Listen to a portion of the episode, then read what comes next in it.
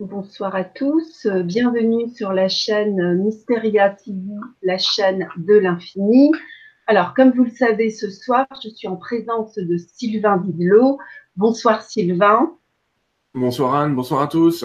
Il nous fait un très grand plaisir euh, d'être sur, euh, sur Mysteria TV. Alors écoutez, est-ce que vous pouvez me faire un retour pour savoir est-ce que vous nous entendez, est-ce que vous nous voyez? Voilà, avant de commencer, c'est important. Alors,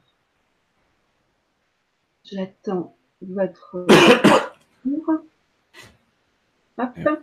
Oui, alors Katia me dit, ah, Katia, coucou Katia. Katia me dit que oui, donc c'est super. Alors écoutez, je pense que pour la plupart d'entre vous, vous connaissez très bien euh, Sylvain.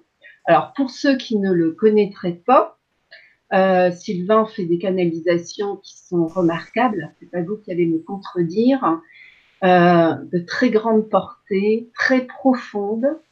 Euh, il est également conférencier, auteur. Il propose des formations, des enseignements. Et en fin de compte, Sylvain est attendu pour chacune de ses interventions comme le Messie. Oh, oh bah, ça met pas la pression, ça, dès le début. Allez. Fait également son charme, hein, que son charme opère, c'est son humour qui n'hésite pas à dégainer ici et là et qui apporte une légèreté et une saveur très particulière que lui seul, que lui seul transmet. Alors, ce que, avant de prendre donc vos questions, que bien entendu je vais prendre, et comme je vous l'avais dit, euh, Des questions d'ordre vraiment strictement personnel. Bien sûr, si vous avez une question personnelle, style euh, j'ai du mal à lâcher prise, évidemment, ça concerne tout le monde, vous voyez. Mais vraiment, qui sont trop d'ordre personnel, ces questions, il ne les prendra pas. Voilà, mais avant de prendre vos questions, si vous me le permettez, je vais lui poser deux, trois questions. Donc, euh, Sylvain, euh, par rapport à ce que j'ai dit, qu'est-ce que ça fait d'être quand même un guide spirituel? Est-ce que c'est pas, est-ce que c'est difficile à porter ou comment tu le vis ah, c'est celle-là, c'est bien la première fois qu'on me l'a fait. Bon, effectivement, je... il y en a qui m'appellent le bigard de la spiritualité parce que ah, j'ai un langage de classique. Hein. Enfin, voilà, je parle comme tout le monde. Alors, qu'est-ce que ça fait d'être un guide spirituel? Déjà, je savais pas que j'étais un guide spirituel, mais c'est cool de me le dire. Ah, en, bah, en fait, non, on va remplacer la notion de guide spirituel en disant euh, je discute avec les gens, on peut proposer une voie et un chemin. Les guider, euh, moi je suis toujours du genre à dire voilà, voilà les panneaux, voilà les différents panneaux, prenez la direction que vous voulez. Je me méfie euh, très fortement de, de guides un peu trop stricts. donc pour répondre à ta question, qu'est-ce que ça fait d'être un guide spirituel que je vais remplacer peut-être par un enseignant? À la rigueur, pourquoi pas bah, ça fait, euh, ça fait, euh, ça fait du bien. Ça fait du bien. c'est pas que mon ego s'en satisfait à mort, hein, parce que ça crée aussi des, des contraintes assez fortes à, à gérer. mais ça fait du bien d'être en contact avec une énergie de l'extérieur, parce que dans mon cas, je suis pas vraiment un enseignant. Je dirais que les maîtres, c'est ceux qui me parlent et que moi, je suis un peu leur perroquet, et puis leur perroquet aussi qui apprend à, à finalement compiler ce que j'entends tous les jours et essayer d'en faire une espèce de méthode un peu simplifiée, on va dire, euh, euh, vue depuis la Terre, parce que c'est bien beau, vue depuis le ciel, mais il y a quand même un moment, il faut rendre les choses un petit peu concrètes et signifiantes.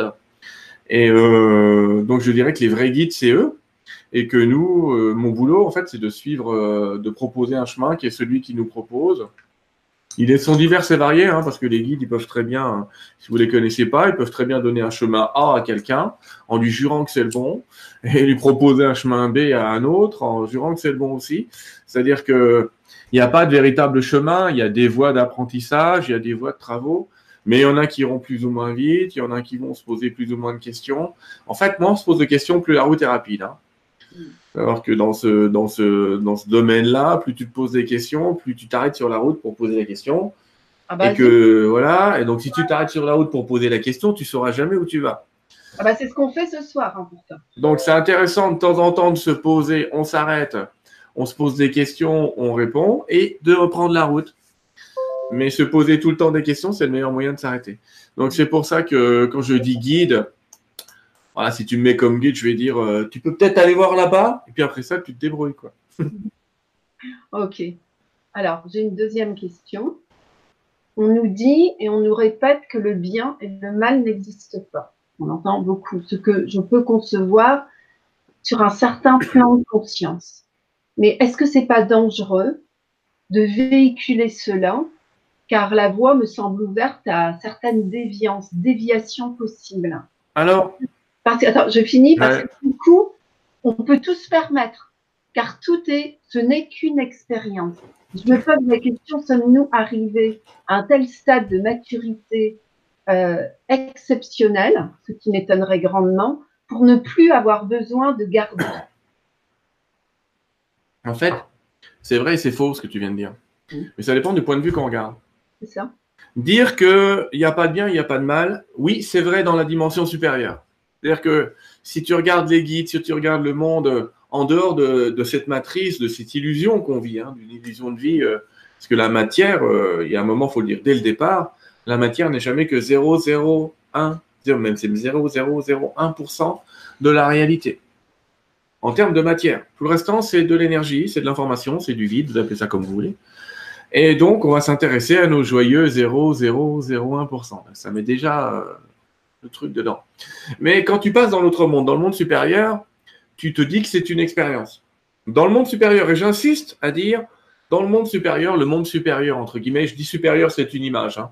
on devrait dire parallèle, il est non-duel. Non-duel dans le sens où tout est une expérience, tout, tout, tout peut servir, oui ou non, tout peut être utilisé, c'est ce que nous dit le courant miracle, c'est ce que nous dit la Bhagavad Gita, c'est ce que nous disent tous ces textes euh, non duels. Dans le monde supérieur, ça s'entend parce que pour eux, notre vie, en moyenne, va durer une vingtaine de secondes. En tout cas, psychologiquement, ça leur fait le même effet, hein, pour être plus exact. Donc forcément, euh, quand vous regardez la vie d'une fourmi, vous dire qu'il y en a trois ou quatre qui s'entrechoquent ou qui se battent, vous êtes là à vous dire, c'est pas bien grave tout ça. Donc c'est vrai que les discours d'en haut, sont à peu près pareils. Genre à dire, bon, ben, c'est pas bien grave tout ça. La comparaison avec les fourmis est certes exagérée, mais c'est quand même pour vous dire que quand on regarde des êtres euh, qui sont censés, j'insiste sur censés aussi, être moins intelligents, une intelligence un petit peu supérieure, on peut regarder les choses et se dire, bah, c'est des enfants, ils font rien de grave, quoi. Quand, vos gamins, ils se battent dans la cour, euh, vous êtes là à vous dire, bah oui, c'est des gamins, ils se battent, quoi. Et on fait pareil sur Terre, bah oui, euh, c'est des hommes, hein, ils s'envoient des bombes dans la gueule, bah voilà, quoi. C'est un peu ça, vu d'en haut, et on est pris, enfin, c'est un petit peu euh, une, infantilisation. C'est pas vrai, parce qu'en fait, ils nous, ils nous donnent de plus en plus de devoirs, si je puis dire. On est un petit peu à l'adolescence de ce monde.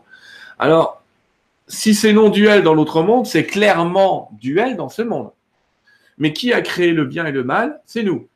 C'est l'être humain. C'est la densité de la troisième dimension. Et pour vivre dans une troisième dimension, ben, il nous faut un avant, un après. Donc, il faut créer le temps. Il nous faut un haut, un bas, une droite, une gauche, euh, devant, derrière. Enfin, vous voyez, nous faut comme ça ces dimensions pour euh, faire voyager une entité que nous sommes. Et puis, il va nous falloir du bien et du mal. Parce que si tout était bien, ben, on s'assierait dans l'herbe et puis on arrête. Parce que s'il n'y avait pas de mal, réfléchissons bien, hein, on va s'asseoir dans l'herbe, on bouge plus, et puis on meurt. Qu'est-ce qu'on fout? Ça sert rien. C'est pas grave. C'est ni bien ni mal.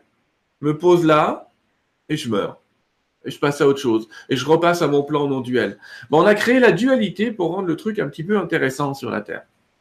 On a créé le karma. je dis on, c'est l'humain en général. Hein.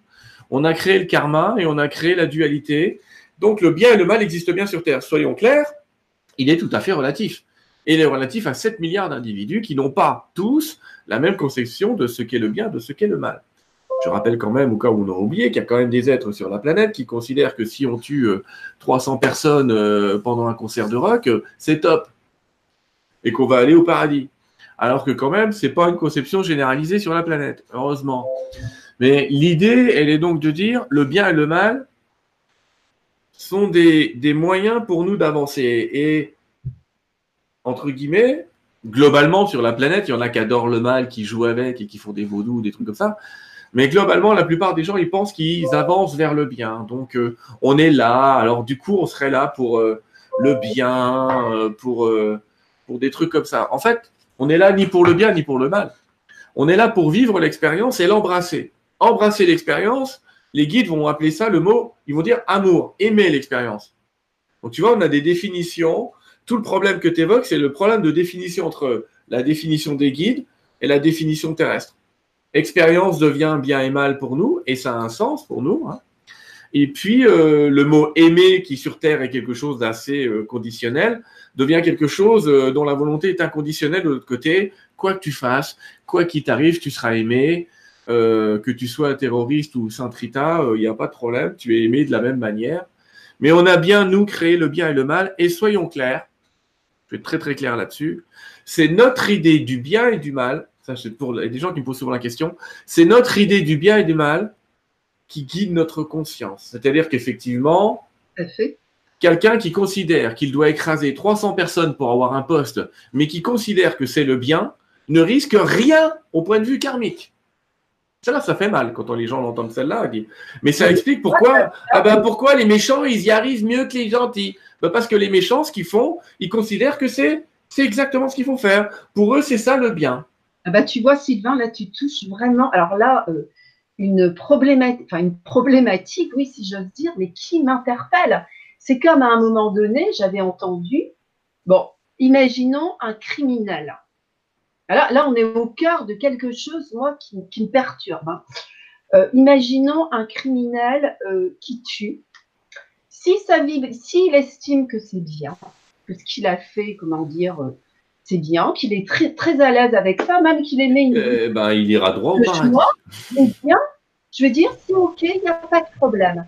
Maintenant, un innocent qui culpabilise, lui, par contre, il risque de, lui arriver des ennuis. Mais oui, mais, mais, alors, personnellement, personnellement, là, je, je dois dire que j'ai vraiment du mal.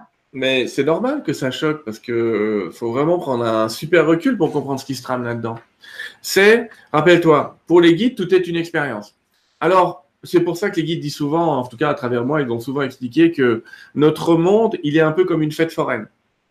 Alors, évidemment, dans une fête foraine, t'en as qui vont adorer faire des manèges pas trop dangereux. Hein. Ils vont faire les bûches, euh, ils, prennent un peu de flotte et ils font c'était rigolo, d'accord, très bien. Et puis, tu as ceux qui vont directement dans le train fantôme pour se faire peur. Et ceux qui vont dans le train fantôme pour se faire peur, ils vivent tout un tas d'expériences super euh, négatives dans l'idée. Mais ils vont dans ce train fantôme pour, euh, pour vivre ça, pour exalter cette peur. De la même manière, il y a des gens qui, qui viennent sur Terre pour vivre le dépassement de la peur. Beaucoup. Hein. Quand tu vas dans un monde duel, quand tu t'incarnes dans un monde duel, c'est pour dépasser la peur. Le courant miracle est très très clair. Il n'y a que deux forces sur la Terre. La peur ou l'amour. C'est les deux seules forces. Donc quand tu dépasses la peur, tu passes à l'amour. En passant avant, entre les deux, allez, sur l'aiguille du milieu, il y a le mot pardon écrit. Mais bon, peur, pardon, amour. On est donc sur cette terre pour ça, mais je vais t'expliquer quelqu'un peut s'auto-faire peur et se dire, avec euh, une morale exacerbée, ça ne veut pas dire qu'il ne faut pas avoir de morale, hein, mais avec une morale exacerbée, oh là là, j'ai fait ça, c'est terrible, et s'auto-flageller pour une bêtise, alors qu'effectivement, comme tu le dis, tu peux avoir un terroriste qui tue 10 personnes et qui dit, génial, euh, encore 200 et je vais trouver mes 300 vierges. un secours, quoi. Donc, euh, mais quelle est l'idée là-dedans? L'idée, c'est l'expérience, quand tu es dans le parc d'attraction, tout est possible. Et c'est ça qui est compliqué, c'est comment prendre la vie comme une attraction. Parce qu'on lui donne beaucoup trop de sérieux à cette vie, il faut déjà dire ça. On lui donne beaucoup trop de sérieux. Est-ce que ce monde est fait pour qu'on tue les animaux, machin et tout? Non, à la base, c'est un monde qui est fait pour qu'on apprenne à aimer. L'école dans laquelle on est, j'allais dire, je suis désolé, j'ai choqué des gens. C'est une école de redressement, la Terre. C'est une école où tu envoies des gens qui sont quand même pas super clean. Hein. On ne euh, serait pas là. Hein on n'aurait pas tous des centaines et des milliers de vies et on serait même plus incarné sur un monde duel si on était euh, des êtres parfaitement amour. On n'aurait aucune raison de vivre cette école de redressement. Donc on est sur cette terre pour créer ensemble, j'insiste sur le mot ensemble, une morale qui devienne communautaire. Aujourd'hui, je te l'ai dit, la notion de bien et de mal, elle est dépendante de ton pays, elle est dépendante de ton sexe, elle est dépendante euh, de ta religion, elle peut être dépendante d'un tas de choses. Et tu vas créer une notion du bien et du mal un petit peu comme ça. Mais que viennent nous dire les guides sur cette notion du bien et du mal? Parce que on l'a posé justement à tous les guides spirituels. Leur réponse, elle a toujours été autour de ne faites pas aux autres ce que vous ne voudriez pas qu'on vous fasse. Ils l'ont tous dit, que ce soit Bouddha, Allah, Jéhovah, Jésus, ils ont tous dit des phrases dans le même genre. Oui, mais cette réponse me convient, mais je trouve qu'elle est en contradiction avec. Euh, Elle est en contradiction avec la réalité parce qu'on est toujours dans l'école d'ordressement et qu'il y a un paquet de voyous. Sauf que les voyous, c'est comme dans la cour de récré. Quand tu as un gamin qui est un voyou, qui commence à taper deux, trois bonhommes, s'il en a dix autour de lui qui lui disent la prochaine fois, si tu fais ça, des gens, on va le voir, et ensuite, on va peut-être s'occuper de toi, il va se calmer. Et c'est ça l'idée. Parce que cette école aujourd'hui, euh, elle est beaucoup plus positive qu'on imagine. Mais regarde l'être humain, comment il est. Il est tordu, hein, l'être humain. Je suis désolé de vous le dire comme ça, mais c'est tordu parce que une émission où on te présente que les choses bien de la planète, il y en a eu régulièrement, elles se sont toutes cassées la gueule. Le dernier qui a fait ça, c'était Carte Zéro dans les années 2010. Euh, il avait essayé de faire une émission en mettant que des nouvelles positives. Les gens ne regardent que les trucs qui leur font peur. Pourquoi? Parce que s'il y a plus voyant, violent, s'il y a plus dur, s'il y a plus difficile que, ça y est, je suis rassuré, moi ça vient. Tu te rends compte, on mange, il y en a qui meurent de faim. Tu te rends compte, on a une maison, il y en a qui n'ont pas de toi. Tu te rends compte, j'ai une femme, il y en a qui sont tout seuls là et malades. Ah putain, j'arrive à marcher, regarde ce reportage, euh, qu'est-ce qu'on peut faire pour eux? Ah, je veux plus jamais voir ça. Et t'as le mec qui fait, bah éteins la télé. Mais l'idée, elle est de dire, c'est à nous de changer et de vouloir voir le positif de cette planète si on veut effacer ce mal. Le mal, il va persister, c'est une école de redressement. Les règles, elles peuvent être chiantes, mais effectivement, elles dépendent vraiment euh, de la morale de chacun. Mais quand cette morale deviendra collective, quand on reprendra un sens de la collectivité, tout va s'aligner, Anne. Et tout va s'aligner à une vitesse dont on n'a pas la moindre idée. Ça peut aller très, très, très vite. Je voudrais vraiment, regarde, je vais juste prendre quelques exemples. Regarde ce qui s'est passé pendant deux événements terrifiants. Tu prends le 11 septembre 2001 ou tu prends euh, les attentats à Paris ou des choses comme ça. Tu te trouves avec le monde entier qui sort une pancarte, euh, je sais plus, euh, c'est pas I Love Paris, c'est euh, je suis Charlie quand c'était Charlie Hebdo ou je suis Paris ou je sais pas quoi. Dans le monde entier, ça crée une vague énorme. Et ça fait, ça modifie les choses et puis on revient à nos vieilles habitudes. Donc aujourd'hui, le truc, si on veut plus voir ça, c'est d'arrêter nos anciennes habitudes, de ne pas maudire l'obscurité, c'est-à-dire de dire ceux qui font ça, je ne veux pas qu'on les colle en prison, je veux qu'on les entre guillemets redresse, je veux qu'ils retrouvent une vision communautaire. Mais il faut d'abord que tu le fasses avec ta, ta communauté proche, et ça, ça va avoir un écho vibratoire sur toute la planète si tu maudis l'obscurité, si tu dis ouais, c'est toujours les salauds qui s'en sortent, ouais, les terroristes, il leur arrive jamais rien, ouais, les hommes politiques, ils ont des bons avocats, ils vont jamais en prison.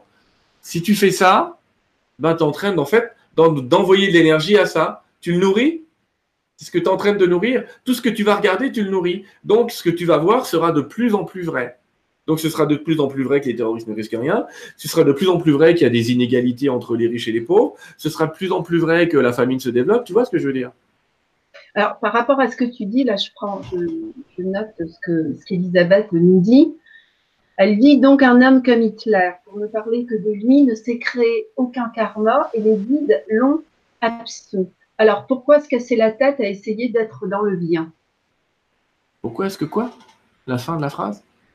Pourquoi se casser la tête à essayer d'être dans le bien Eh bien, je vais dire quelque chose d'assez rigolo. Et cette dame, elle est en pleine coïncidence. Il y a quelques jours, j'ai reçu un, guide un petit peu particulier qui me disait qu'à l'époque qu'on vit en ce moment, il fallait prier pour Hitler, il fallait prier pour Mussolini, il fallait prier pour Tito, il fallait prier pour Kim Jong-un.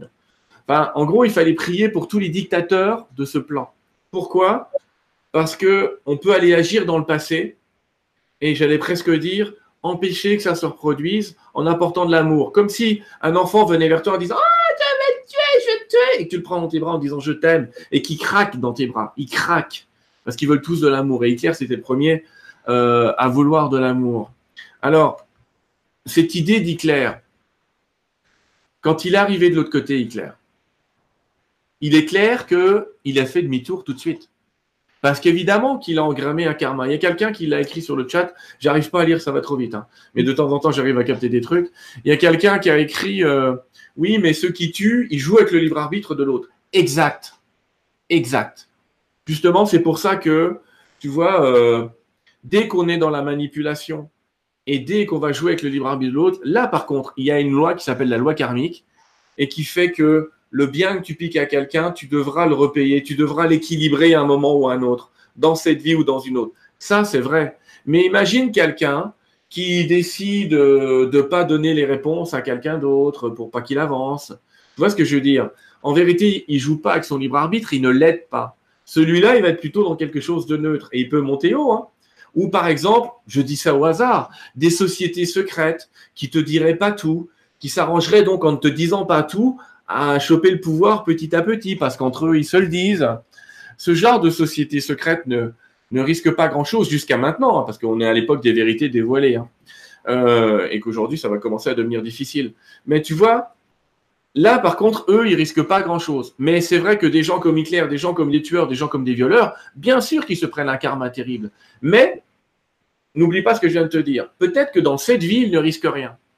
Ah, tout à fait. C'est ça qu'il faut comprendre. Dans cette vie, comme ils sont dans leur morale dans cette vie, peut-être qu'ils risquent rien dans cette vie ou pas grand-chose mais ils reviendront.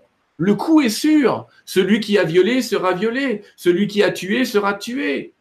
Celui qui a forcé sera forcé. Il n'y a aucun doute à avoir là-dessus. Sauf que nous, on a une vision euh, univie.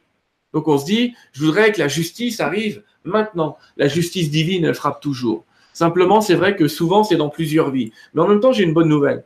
On est à la fin de temps, à la fin des temps ou à la fin du temps. Et ça veut dire que l'accélération du temps fait qu'aujourd'hui, tous ceux-là vont dans la même vie récolter leur karma et qu'il n'y a plus besoin aujourd'hui d'attendre la vie suivante ou la vie précédente pour essayer d'équilibrer. Tout se fait euh, super rapidement aujourd'hui.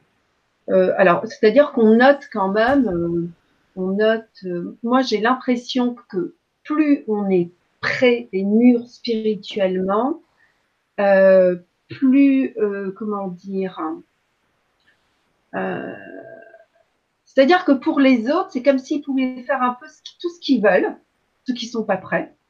Par contre, ceux qui sont prêts, eux, c'est comme si on avait, je parle un peu aussi pour moi et pour vous, parce que vous êtes là, comme si on avait quand même une obligation d'être aligné. le mot obligation n'est pas vraiment. Tu sais ce qui se passe? Quand tu es dans ce domaine depuis longtemps, il y a une chose que tu t'aperçois. Tu t'aperçois qu'en fait, tant que tu as voulu contrôler ta vie, ça se passait mal. Mm. Mais plus tu rentres dans la spiritualité, pourquoi on rentre dans une certaine spiritualité? Pour entrer en contact avec des énergies, avec des entités, et t'apercevoir qu'au final, si tu les sers, elles, si tu apprends à servir ce plan supérieur, qui t'enseigne qu'il faut être dans l'amour, dans le partage, qui va te guider à un endroit à un autre, qui va te guider à sortir une parole plutôt qu'une autre, pour peu qu'on soit en contact avec, ta vie, elle est complètement transformée. Mais oui, effectivement, ça demande ce qu'on appelle l'intégrité. C'est-à-dire, ça demande d'être intègre dans cette énergie. Je fais un vœu euh, de dire euh, je vais servir euh, ma présence supérieure. Ça ne veut plus dire que je vais servir l'ego ou le personnage. Ça veut dire que ce que je vais, de, ce que je vais faire aura à un moment ou à un autre une visée altruiste. Pas toujours, hein. Faut pas être con non plus. Faut pas tout faire pour les autres. Ça s'appelle un sacrifice. Et ça n'est jamais demandé par Dieu lui-même. Il ne demande pas de se sacrifier. Il demande d'aider. Alors, par rapport à ce que tu disais tout à l'heure, il y a Mireille qui dit Sylvain, je ne comprends vraiment pas à quoi ça sert de modifier le passé puisqu'il n'existe plus. Merci pour votre réponse. Alors, ça, c'est une belle question. Alors, il y a énormément de réponses dans la physique quantique et je l'invite à se pencher là-dessus euh, si elle veut. Il y a plein de reportages sur le net sur euh, le temps et la physique quantique. Mais il faut savoir que on est sur des lignes, euh, on a des lignes de temps qui sont un petit peu parallèles et en fait, on vit dans des dimensions qui sont une à côté de l'autre. Donc, euh, il y a une dimension où le décor qui est derrière moi, c'est pas exactement le même. Il y a une dimension où il fait nuit, enfin, peu importe. Il y a plein de dimensions. Mais ce qu'on ne sait pas, encore une fois, je reviens sur l'idée, messieurs, dames, vous êtes dans le 0,001% de visible. Il faut savoir que notre pensée, si on avait connaissance de l'impact de chacune de nos pensées, je pense que on se ferait un mal de chien, on aurait très très peur de notre pensée. On flipperait complètement. Mais chacune de nos pensées agit. Sauf que notre pensée, elle n'est pas temporelle. Qu'est-ce que ça veut dire? Ça veut dire que par la pensée, tu peux décider maintenant d'être euh, sur Orion. Par la pensée, tu peux décider maintenant de te voir dans le futur euh, grande animatrice euh, d'une chaîne réelle sur un réseau câblé, ou tu peux décider de te voir dans le passé journaliste, etc. Mais tu arrives à te visualiser dans le passé. Sauf qu'aujourd'hui, aujourd'hui, voilà ce que nous prouve la physique quantique. Elle nous prouve qu'un événement futur peut modifier le passé. Ça veut dire que si maintenant, je place, je mentalise mon énergie, je vais expliquer après euh, l'expérience qu'ils ont faite, mais si je place mon énergie et que je me mets dans le passé, il faut, que moi je sois dans le présent. Hein. Moi je suis dans le présent et je visualise le passé. Je visualise le fureur. Je le prends dans mes bras, je lui fais un gros câlin. En vérité, ça va avoir un impact sur notre temps aujourd'hui. Parce que ce qui va se passer, c'est que c'est comme si j'avais créé une ligne temporelle où il allait être un peu moins méchant. Donc, où les conséquences auraient été réduites. Donc, on crée un temps différent. Dans cette ligne de temporalité-là, il y a un tas, par exemple, admettons, de juifs qui ne seraient pas morts et il y aurait eu tout un tas d'autres conséquences. Euh, en effet papillon, c'est énorme ce qui peut se produire. Sauf que cette dimension-là où Hitler n'a pas été le méchant, elle est juste à côté de la nôtre. Si moi j'y accède, c'est qu'elle est à côté. Donc, en fait, elle va avoir un impact. Ce qui va arriver dans le moment présent, ce sera une conséquence de ce qui se passe, c'est un peu compliqué, hein, une conséquence de ce qui se passe dans le monde parallèle d'à côté. Si ça se passe dans le monde parallèle d'à côté, ça va avoir une conséquence sur moi. Je vais expliquer l'expérience qu'ont fait les scientifiques. Ils utilisent comme d'habitude ce qu'on appelle les fentes de Jung. Autrement dit, tu envoies à travers deux fentes euh, toute une série euh, d'électrons que tu bazardes un par un. Et en fait, on s'est aperçu qu'ils peuvent se comporter, si tu les observes, ils se comportent de manière corpusculaire, c'est-à-dire comme s'ils étaient solides. Et si tu ne les observes pas, ils se comportent comme une onde.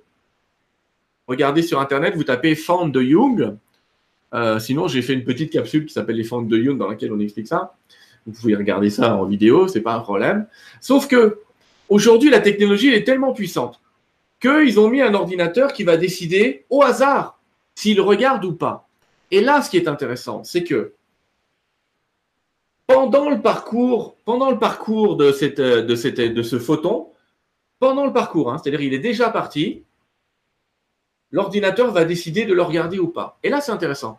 Parce que si dans le moment présent, l'ordinateur l'observe, on sait depuis très longtemps que cette particule va se comporter comme, comme une bille. Sauf que on a un enregistrement où on sait aussi qu'elle se comportait comme une bille depuis le début qu'elle a été lancée du canon. Et que si on ne l'observe pas, elle s'est comportée comme une onde depuis le début. Donc ça veut dire qu'on a l'impression que dans le passé, cette bille savait qu'on allait l'observer dans le futur. Je ne sais pas si c'est super clair parce qu'on est dans des abrégés là. Il y a plein de choses pour vous le montrer sur le net. Mais en gros, ça veut dire que ce que vous observez maintenant, ce que vous pensez maintenant, peut avoir un impact sur le passé. Ça, c'est intéressant, parce que du coup, on crée des lignées parallèles et on récupère l'énergie dans notre monde. Si vous avez vécu un traumatisme dans votre vie, grave, un viol, une dépression, euh, votre mari vous a largué dans des conditions effroyables, mesdames, retournez dans votre passé, fabriquez une histoire différente, fabriquez-la comme ça pendant deux, trois jours. Allez la vivre en méditation, en pensée, et vous verrez, parce que comme ça, vous aurez la preuve, vous verrez qu'à l'intérieur de vous, l'énergie va changer. Ah, euh, L'événement qui aurait été le viol va devenir juste une histoire, mais pas avec un impact violent. Euh, l'énergie qui aurait été la rupture n'aura plus le même impact sur vous. Concrètement, comment Je ne comprends pas bien. Ben, concrètement, par exemple, admettons, tu as été violé à 12 ans. Ce n'est pas ton cas, hein, mais tu as été violé à 12 ans. Tu te poses là, ici, maintenant. C'est le plus dur parfois, de se poser là, ici et maintenant, et trouver quand même 4-5 minutes devant soi pour être là, ici et maintenant. On va faire l'expérience avec les gens. Je vous invite tous, tous ceux qui m'écoutez là, à prendre dans votre tête une expérience traumatisante de votre passé. Celle que vous voulez. Hein, ça peut être euh, une claque que vous avez prise à 12 ans, la réflexion d'un parent, encore une fois, euh, un truc un peu chaud ou même un accident. Prenez cet événement. pour le moment, on va le laisser de côté. Ici et maintenant, on va juste se poser. Je vous invite à poser vos deux pieds sur le sol sans croiser les jambes, s'il vous plaît. Et juste, allez m'écouter et essayer de suivre un peu ces consignes. Allez respirer de manière un tout petit peu plus calme qu'à l'habitude. plus tranquillement. Allez décider à l'intérieur, pendant cette respiration un petit peu plus tranquille qu'à l'habitude, hein, pas forcément super expansée, vous allez décider d'être un observateur de cette histoire-là. Alors, voilà, prenez une partie de vous et allez faire voyager cette part de vous dans le passé jusqu'au moment de cet événement. Faites comme si vous observez la scène de l'extérieur. Faites comme si vous observez la scène de l'extérieur. Vous arrivez comme ça juste avant cet événement. Et juste avant cet événement, je vous invite comme ça de l'extérieur à regarder le petit enfant ou l'adolescent ou même l'adulte que vous êtes et vous lui dites Bonjour, je suis toi dans le futur. Voici ce qui va t'arriver. Donc, vous parlez comme ça. Bonjour, je viens du futur, voici ce qui va t'arriver, vous lui racontez l'histoire. Mais vous lui dites, ne t'inquiète pas, ça va aller, nous allons nous en remettre et tout va bien se passer. Ça va être un peu difficile, mais tout va bien se passer. Placez une coque de protection autour de cet enfant, cet adolescent ou cet adulte. Imaginez que vous mettez autour de lui, autour d'elle, comme un cocon euh, en argent, quelque chose qui serait argenté.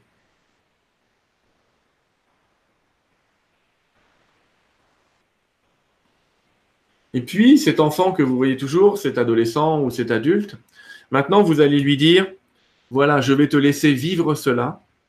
Et sache une chose, c'est important ce qu'on va lui dire. Sache une chose, nous nous reverrons plus tard. Sache une chose, nous nous reverrons plus tard. Et maintenant, vous pouvez revenir dans votre monde, dans le moment présent, revenir à la conscience, euh, j'allais dire, euh, normale. Ce petit voyage là qu'on a fait en cinq minutes, je vous invite maintenant à penser à l'événement euh, traumatisant à laquelle vous avez pensé et observez, observez ce qui vient de se passer. Observez ce qui a changé en vous par rapport à cet événement.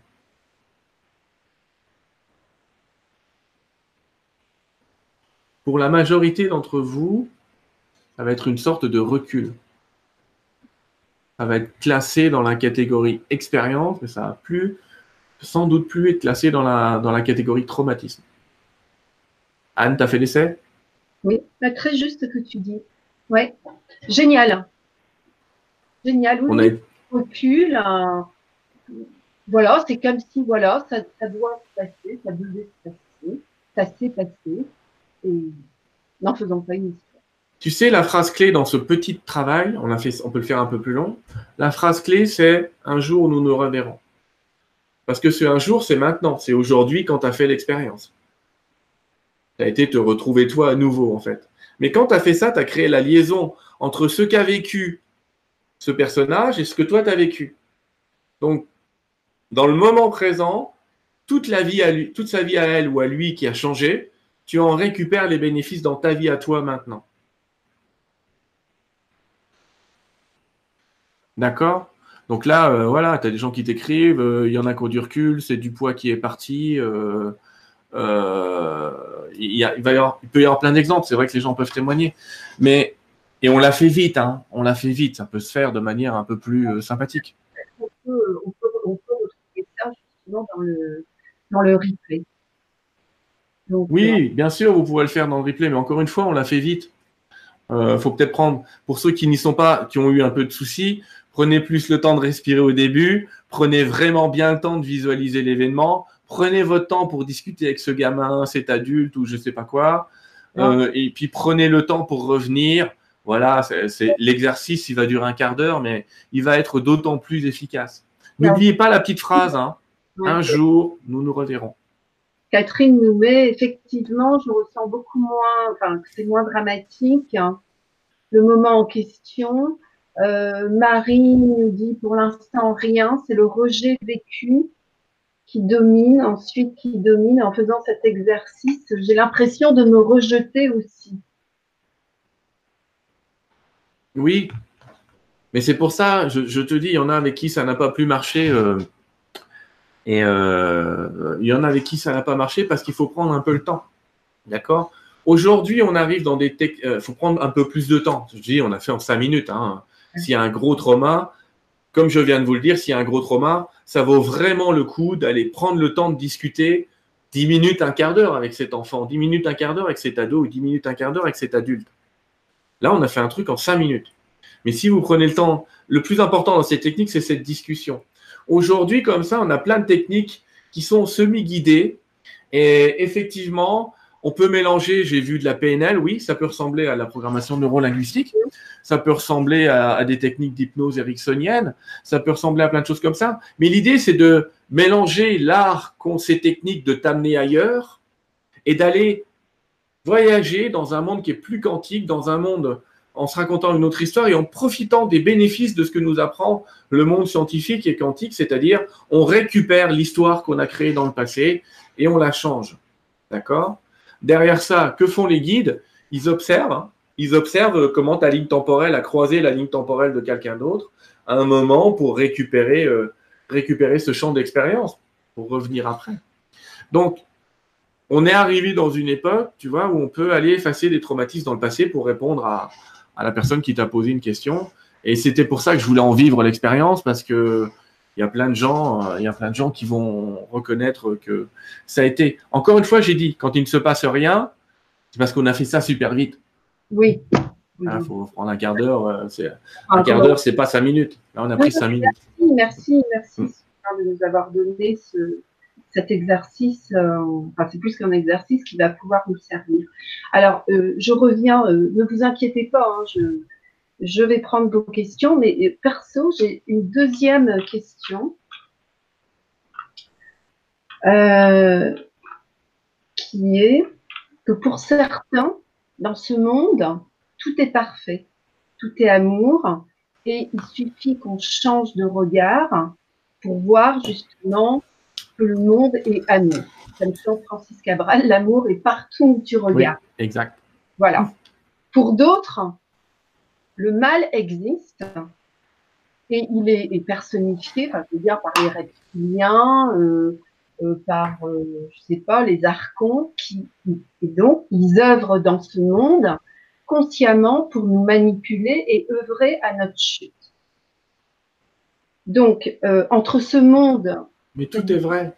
Du monde où tout est amour et d'autres, euh, justement, qui nous disent attention, dans ce monde, quelque part, il y a des forces maléfiques qui œuvrent. Oui. J'aimerais justement. Euh, tout est vrai. D'ailleurs que c'est ça qui est embêtant. Si, si tu te prends la tête avec ça, c'est tout simplement parce que tu ne sais pas quoi choisir. Et tu ne sais pas quoi choisir parce que ton, ton être supérieur sait très bien que tout est vrai. C'est dur de choisir quand tout est vrai. Sauf que dans le mental rationnel, on se dit attends, ben non, c'est vrai ou c'est faux, mais ça peut pas être vrai et faux en même temps. Si en troisième dimension, tu vas te retrouver dans une énergie qu'on va appeler 3D, tu vas te retrouver avec le bas astral, l'endroit où on est, le haut astral où on va trouver les anges et les guides, et le bas astral dans lequel on va trouver des, des bestioles, des archontes qui essayent de nous piquer de l'énergie parce qu'elles n'arrivent pas à survivre autrement et qu'elles n'ont pas assez de, d'ouverture de conscience pour comprendre qu'elles pourraient être nourries autrement. Alors elles se nourrissent de nous. Ça en 3D, c'est vrai. C'est totalement vrai. Et puis tu vas te retrouver euh, en 4D. Et euh, en 4D, tu vas déjà passer à, quelque chose d'un petit peu différent, puisque tu vas passer dans l'idée que, tout ça, c'est un. Et tu vas commencer à prendre conscience que tu as toi-même une part de toi qui est en 3D, tu as une part qui est en 4D, et tu as même une part de toi qui est déjà là-haut qui est déjà euh, du côté des anges et est en train de la vivre en même temps. Ah, ça, en 4D, ça commence à passer. Théoriquement, on devrait plus y être, hein, mais on y est encore pour un paquet de gens. Hein. On est encore dans cette quatrième dimension, c'est déjà difficile. C'est un schéma que je montre souvent, hein, qui s'appelle euh, la charte de Saint-Germain. Et après, maintenant, il y a la 5D. Et on va tout droit vers ça. Et il y a déjà 10% de la population qui est. Dans la 5D, tout est information. Mais alors, facile, quand tout est information, mais tout est parfait. Quand tout est une question d'information, après, qu'est-ce que j'ai à faire, moi? Je choisis l'information. Mais c'est parfait. Je veux dire, si j'ai un dictionnaire où il y a tous les mots dedans, pourquoi est-ce qu'il y aurait un mot qui serait parfait et un autre pas parfait? C'est à moi de choisir quel mot je vais choisir. Alors, vu de ce monde-là, vu de la cinquième dimension, tout est parfait. Par contre, c'est pas parce qu'il y a écrit le mot mort dans le dictionnaire que je suis censé aller voir la définition. C'est pas parce, parce, que si je désire en voir la définition en 5D, ça veut dire qu'en quatrième dimension, je vais faire en sorte que mon personnage en 3D vive l'expérience de la mort. Que ça aussi, on l'a créé. Hein. On est fortiche, on est trop fort. Euh, ce que j'essaie de dire, c'est tout est parfait, encore une vision des guides et des anges. C'est une vision du monde non duel, c'est ce qu'on trouve dans les textes non duels, et c'est vrai pour la part de nous-mêmes qui vit dans cet espace-là. Cette part, c'est celle que tu peux retrouver quand tu médites. Quand tu médites et si tu dis tout est parfait, il y a un moment où tu vas effectivement connecter ça. Et tous ceux qui ont vécu euh, des voyages astro ou qui ont vécu des morts imminentes, des NDE, vont te dire, j'ai, en tout cas, j'en ai, j'ai beaucoup de témoignages là-dessus, hein. euh, et j'en prends encore. Hein. S'il y en a qui veulent me raconter, n'hésitez pas. Mais euh, ils sont pour la plupart du temps en train de dire, oh, mais quand j'étais là-haut, quand j'étais là-haut, j'ai compris que tout était à sa place, qu'il n'y avait pas un mot, pas une phrase, pas une virgule à changer. Oui, mais Sylvain, même ça, on peut le vivre euh, là. Enfin, je veux dire, on peut vivre cette expérience-là sur Terre. tu peux le vivre, tu peux le vivre là, mais tu, tu, le vis dans une sphère, ouais. Mais si tu le vis depuis la non-dualité, ça veut dire, ça c'est bien, parce que c'est ça qu'on appelle euh, l'ascension. L'ascension, c'est arriver avec des, des pensées qui sont en 4D et 5D, à réussir à les incarner dans un monde en trois dimensions. Arriver à être la paix dans un monde où la paix n'existe pas partout arriver à être pur amour dans un monde où tout n'est pas amour partout. C'est ça l'ascension. C'est ça, bien sûr. C'est pas autre chose que ce processus-là. Et quand on est dans ce processus, tout est une affaire de choix. Tu veux voir un monde duel avec des archontes partout? Très bien. Tu veux voir euh, ces méchants comme étant une expérience à vivre et à dépasser? Très bien. Tu veux décider de ne pas les regarder et te dire que finalement il y a d'autres choix à faire? Très bien. Tu vois, tout est OK tu deviens moins zen hein, quand tu rentres euh, dans l'état de samadhi ou dans l'état d'ascension, ça dépend quelle langue on utilise. Tu deviens moins zen puisque quoi qu'on te dise, tu vas dire c'est ok. Je vais te tuer, c'est ok. Un vrai moine zen, tu lui dis je vais te tuer, ok. Ah, tout à fait. C'est ça l'idée, c'est de se dire plusieurs vérités peuvent coexister. Alors après, on me dit, oui, mais c'est trop facile, Sylvain, il y a quand même des meurtres, il y a quand même des trucs. Oui, je suis pas en train, il faut surtout pas nier cette réalité 3D. Elle est exacte. Euh, je suis pas en train de dire que je vais plus aux toilettes et que j'arrête de manger. Arrête tes conneries. C'est pas ça que je suis en train de dire.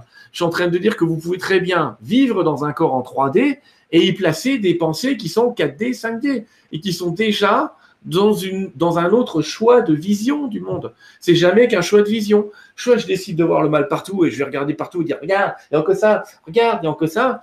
Soit je fais ce que disent les guides et je dis mais regardez l'humanité, ah génial. Effectivement, aujourd'hui, euh, les guides hier soir avaient dit il y a des milliardaires qui vont donner des sous pour. On voit qu'il y a un milliardaire qui donne des sous pour purifier l'océan. Il y en a un autre qui crée des écoles euh, dans le désert. Il y en a un autre qui. Et on va, on va finir par voir le bien si on veut voir le bien on va finir par arrêter de dire oui, ceux qui ont de l'argent pourrissent le monde, parce qu'on va en voir plein qui, au ce moment, euh, au lieu de le pourrir, sont en train de le remettre en place. Par exemple, c'est un choix de vision. Choisissez ce que vous voulez voir. Si vous voulez que le monde soit pénible, vous aurez raison.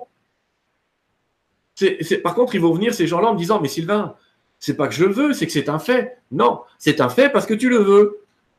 Change ta vision, ça prend du temps de changer sa vision. Hein. Ça veut dire tous les jours essayer de trouver deux, trois trucs positifs dans ce monde, puis quatre, cinq, puis six, sept. Je vous invite, si vous ne connaissez pas, à vous, à vous abonner euh, sur un truc qui est gratuit qui s'appelle Positiver. Vous prenez le mot positiver, le verbe, et vous enlevez le E. Hein, ça fait positive, R attaché. Vous allez sur ce site. Tous les jours, ça va vous envoyer par mail des bonnes nouvelles. Vous verrez que votre monde va changer, allez lire. Et vous verrez que le monde, il est vraiment en train d'évoluer. Il n'a jamais évolué aussi vite, dans les deux sens, hein. mais il n'a jamais évolué aussi vite. Ok, merci. Alors, Morgane nous dit, avons-nous réellement notre libre arbitre où toutes nos expériences étaient prévues dans notre plan d'incarnation avant de venir sur Terre? Alors, le libre arbitre. Ma réponse est oui et non. Si je suis dans le duel, moi, donc euh, je vais dire oui et non. Alors, je vais t'expliquer. Imagine que ce livre, euh, dans le cas présent, euh, c'est les clés d'Enoch, hein, mais bon, c'est pas grave. C'est un petit peu. Chaque page représente une vie parallèle. Il y a plein de vies parallèles. Mais si j'ouvre une page, toute ma vie est déjà écrite. Est-ce que j'ai le choix Dans ce genre de cas, non. Quel est mon seul choix dans ce genre de cas? C'est de décider de prendre mal l'histoire. C'est-à-dire que quand c'est écrit et le chien mord la dame, c'est à moi de décider si c'était une bonne chose ou pas. Et ça, ça va être en train de me dire Ah, mais cette dame, c'est une sacrée connasse, le chien, il a bien fait de la mort. Et là, je vais être Oh, génial, super le chien. Ou de me dire Oh, la pauvre dame, elle n'a rien demandé, je vais y pleurer. Devant le même événement, écrit de la même manière. Donc, en fait, si tu ne fais rien dans ta vie, c'est-à-dire si tu laisses tout le monde diriger ta vie, décider de ce qui est bon pour toi, c'est ça qui va se passer. Tout est déjà écrit. C'est les autres qui écrivent ton histoire. Toi, tu vas la vivre et ton seul truc, ce sera de dire comment je le prends. Mon choix, c'est de décider comment je prends les événements. Maintenant, je vais être très très clair. Je lui ai dit, il y a plein de vies parallèles. Mais il y a des techniques comme ça, par des choix conscients, par des changements de croyances, que tu fais, c'est que tu tournes la page.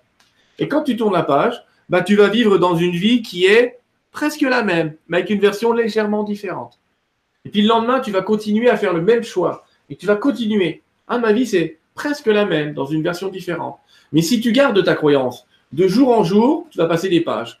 Et puis un jour, il y aura 15, 20 pages d'écart entre ta vie d'avant et ta vie d'après. Et tu vas te regarder, ou les autres vont te regarder et dire oh, Mais putain, mais t'es plus la même, qu'est-ce que tu as changé? Une seule croyance. C'est-à-dire que le libre arbitre n'existe pas si on ne change pas ses croyances et si on laisse les autres décider à notre place de ce qui est bon ou mauvais. Mais si tu changes ta vision, si tu décides de voir les choses autrement, ton monde va se plier à ta décision. Mais il ne suffira pas de dire je le veux, je le veux, je le veux, je le veux. Il va falloir qu'il y ait des attitudes pratiques qui collent à ça. Il va falloir faire de vrais changements dans la vie. Il va falloir bouger ton cul, comme je dis toujours. Il ne suffit pas de le penser. Il va falloir bouger ton cul pour que ça change. Et c'est là que les gens s'arrêtent. C'est comme quand ils disent ah, Je vais maigrir. Ils vont quatre fois à la salle de sport. La cinquième, c'est trop dur, je n'y vais plus. Et puis après, ils disent Je comprends pas, je suis gros. Ben oui, mais mon gars, euh, fallait rester dans la salle de sport. Mais c'est pareil la vie. Si vous faites rien parce qu'il faut changer et qu'on vous dit faut changer ça, oh bah non, merde, oh bah non, oh j'ai pas le temps. C'est le coup classique. Hein. J'ai pas le temps. Eh, moi non plus, j'ai pas le temps. Je vais me coucher à 3 heures du matin tellement il y a des trucs à faire. Mais euh, en attendant, bah je le fais. On a toujours le temps. On a toujours le temps. C'est une connerie euh, de dire on n'a pas le temps. On a toujours le temps, 5 minutes par jour, d'aller vers ce qu'on veut changer dans sa vie. Mais c'est tellement plus facile de se laisser bercer euh, par la télé, de se laisser bercer par une politique, de se laisser bercer par, par plein de choses. Donc, faut qu'on apprenne à arrêter de se laisser bercer par tout ça. Quand on aura fini de se faire bercer, on va reprendre notre libre arbitre. Sinon, il y a des gens qui vont décider à notre place de ce qu'est la loi, de ce qu'il faut faire ou pas faire. C'est ce qui se passe. Hein. C'est pas grave, mais la révolte des Gilets jaunes, quelque part, elle est venue nous dire, c'est un prémisse, hein, de gens qui ont dit euh, eh, attendez les gars, euh, on va se laisser marcher dessus pendant longtemps comme ça ça a commencé, mais ça peut encore bouger. Pacifiquement, hein, j'insiste, pacifiquement. Pas la peine de créer une guerre avec la guerre. Ça marchera jamais, ça. Hein. Ça, c'est le truc qui. Ça, ça a marché nulle part. Voilà, ça a déjà été essayé. Hein. Les seules révolutions qui ont marché ont été des révolutions entre guillemets positives, des révolutions non violentes. vous regardez Gandhi, vous regardez dans des pays où ça a fonctionné, c'était toujours des révolutions euh, euh, non violentes. Mais L'idée, elle est là. L'idée de dire, si tu, si tu ne fais rien dans ta vie, tu n'as pas de libre arbitre, et je suis désolé, tu vas voir l'histoire se dérouler devant toi, tu pourras juste décider comment tu le prends ou pas. Mais si tu commences à te dire, je vais changer certaines choses dans ma vie, certains comportements, je vais changer des habitudes, alors tu changeras de monde. Il faut être très très clair, tu changeras de monde. Et les guides, ils ont une phrase pour ça. Ils disent, pour changer, il faut changer. Si c'est pour dire je veux que le monde change, mais pas moi, non, ne marchera pas. Merci Sylvain. Euh, euh, demande que faire en présence de personnes qui ont des paroles insultantes, de colère ou qui critiquent par exemple. Quel conseil des guides? Le moine zen. Devant ce genre de cas, euh, qu'est-ce que moi j'ai j'ai une technique, tu sais, j'ai bossé pendant 17 ans dans une clinique où j'avais des médecins qui étaient un peu de, dans ce genre-là. Pas tous, hein, heureusement, hein, il y en a quand même un paquet qui sont sympas. Mais tu en as quand même quelques-uns qui se prennent pour ce qu'ils sont pas. Euh, ça peut peut-être m'arriver aussi. Mais... pourquoi pas. Mais en tout cas, euh, l'idée, c'est de se dire, imagine-les disant la même chose, mais avec un corps d'un bébé de 5 ans. Comment tu te comporterais si c'était un bébé de 5 ans qui te disait ça? Tu le regarderais, puis tu rigolerais, tu disais, mon pauvre bonhomme, mais pourquoi tu veux lui prêter plus d'importance parce qu'il est adulte ou parce qu'il est ton chef ou je sais pas quoi? En fait, il n'a pas plus d'importance. C'est toi qui lui as donné ce pouvoir-là. C'est toi qui lui as donné le pouvoir de te faire du mal. Si tu lui accordes ce pouvoir, il va l'utiliser et ça va marcher. Alors enlève-lui ce pouvoir. Vois-le comme un enfant de 5 ans. Réponds-lui comme un enfant de, de 5 ans. Alors pas en l'envoyant balader, hein, c'est pas la bonne solution, hein, encore une fois. Hein. Intelligemment, en disant qu'il y avait peut-être une autre manière de le dire. C'est ce qu'on dirait euh, en tant que bon éducateur à un enfant, on dirait, ben voilà, euh, mais il dit ça comme ça, il y avait une autre manière de le dire, il y avait peut-être une autre manière de le faire, il y avait peut-être une autre manière de voir les choses. Et puis petit à petit, ça va modifier la situation. Mais enfin, réagir en envoyant une engueulade sur une engueulade, mais ça va, encore une fois, qu'est-ce que vous allez nourrir? Vous allez nourrir la bête qui vous fait mal. Ben, elle va vous remordre. Si vous nourrissez un loup, il viendra tous les jours vous bouffer. C'est pas un problème. Alors vous arrêtez de le nourrir, vous arrêtez de euh, vous arrêtez comme ça de, le visualiser tout le temps négatif. Euh, tu sais, ma femme, elle a une expression que j'aime beaucoup. Elle dit il n'y a pas de gens méchants, il n'y a que des gens souffrants. Elle a raison. Il faut se dire que derrière chaque personne comme ça qui utilise son autorité, il y a une réelle souffrance. Elle n'a pas d'autre choix, quoi. Elle est, elle est tellement faible, en fait, quelque part, que son seul moyen, c'est d'utiliser la force physique, la force morale pour venir t'écraser. Mais il y a une réelle souffrance là-dedans. Des fois, il y a des gens comme ça qui venaient gueuler dans mon bureau, mais gueuler. Et je leur disais, ça doit être super dur ce que tu vis pour être obligé de me parler comme ça. Franchement, tu dois vivre des trucs super difficiles. Ça, poum, tout tombé d'un coup. Rien qu'en disant ça. Ils étaient complètement décontenancés. Ils disaient, mais je suis en train de te parler de toi. Ah oui, mais à la manière dont tu parles, tu dois vivre des trucs terribles. Et ça, ça décongestionne, ça aide à passer à autre chose. Oui, très juste. Alors Camille euh, nous demande euh, que faire quand dans la vie euh, on est face à des échecs perpétuels à tous les niveaux, dans tous les domaines? Eh ben, il faut surtout pas laisser tomber. Ah bah oui, ça c'est clair ça, oui, on est d'accord. Effectivement, faut pas, faut pas, faut pas abandonner. Tu sais, Tony Robbins, Tony Robbins, qui est un grand motivateur américain. Et un jour, il y a quelqu'un comme ça qui vient lui dire, voilà, Tony, ça fait trois sociétés que j'ouvre, et à chaque fois, je suis dans la merde. Et Tony lui dit, pourquoi tu me parles comme ça? Tu viendras me parler quand tu auras perdu 15 entreprises. Là, tu verras. Là, tu sauras ce que c'est que perdre. Et là, tu vas réussir. Parce que tu réussiras que quand tu auras perdu 15 fois. Et il fait comme ça, comme ça, avec l'autorité classique qu'on peut lui connaître. Le mec est complètement décontenancé, lui. Non, on perd jamais. Tant que tu viendras me voir en me disant que tu as perdu, tu continueras à perdre. Quand tu viendras me dire j'ai appris beaucoup, tu auras gagné. C'est ça l'idée de Tony Robbins, c'est lui dire tant que tu considères que tu as perdu, tu as perdu. Ouais. Oui, c'est très c'est d'ailleurs Camille, euh, sûrement euh, en vivant ça, à, un certain niveau, tu as appris des choses. Parce que crois-moi, moi, moi l'échec, j'ai aussi euh, beaucoup connu. Et je me suis posé beaucoup de questions par rapport à ça, parce que bah oui. voilà, je comprenais pas, mais, mais je sais vraiment que j'ai j'ai appris aussi beaucoup de ça. Et d'ailleurs, euh, même ceux qui, ré, ceux qui j'ai entendu des gens, enfin, quand on dit réussir dans ce monde, entre guillemets, hein, parce que qu'est-ce que réussir véritablement?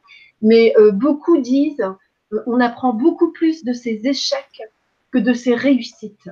Donc, je pense que du point de vue de l'âme et du point de vue d'un cheminement, connaître des échecs, eh ben quelque part, c'est extrêmement positif c'est, il y, a, une boucle dans une phrase qui est connue aussi, je ne sais plus qui l'a dit, mais il y a quelqu'un qui a dit Quand j'apprends, je gagne, et quand je perds, j'apprends. Quand on se met dans cette idée-là, on a compris je perds, j'apprends, je gagne. Le cercle vertueux, il est là. Effectivement, il y en a qui vont perdre 10 fois, 15 fois, mais on n'abandonne pas. Par contre, ça, ça veut dire que cette charmante dame, elle a des choses à changer dans sa vie. Quelles sont les habitudes récurrentes qu'elle n'a jamais changées? Qu'est-ce qu'elle n'a jamais modifié Est-ce qu'elle a une vie, entre guillemets, monotone où elle pourrait pratiquement prévoir sa semaine à la seconde près? Si c'est le cas, rien ne changera. Alors qu'elle réajoute qu'elle rajoute dans sa vie de nouvelles rencontres, de nouvelles personnes, une nouvelle motivation, de nouvelles sorties. C'est gratuit, elle peut sortir dehors dans des endroits où elle n'a pas l'habitude d'aller, ou voir des gens qu'elle n'a pas l'habitude de voir. Déjà ça, ça va la changer de monde. Forcément, elle ne vivra plus la même expérience. Mais si elle reste dans le même contexte en permanence, avec le même type de personnes, ça va se reproduire, toujours. Il faut changer pour changer.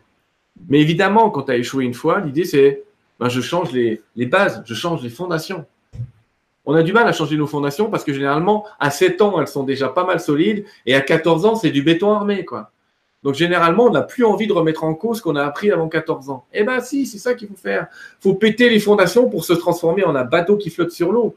Mais l'avantage du bateau qui flotte sur l'eau, c'est que si un jour il n'est pas content, hop, il reprend un autre fleuve et il change de coin, quoi. Alors que si tu es sur des fondations, ben c'est mort.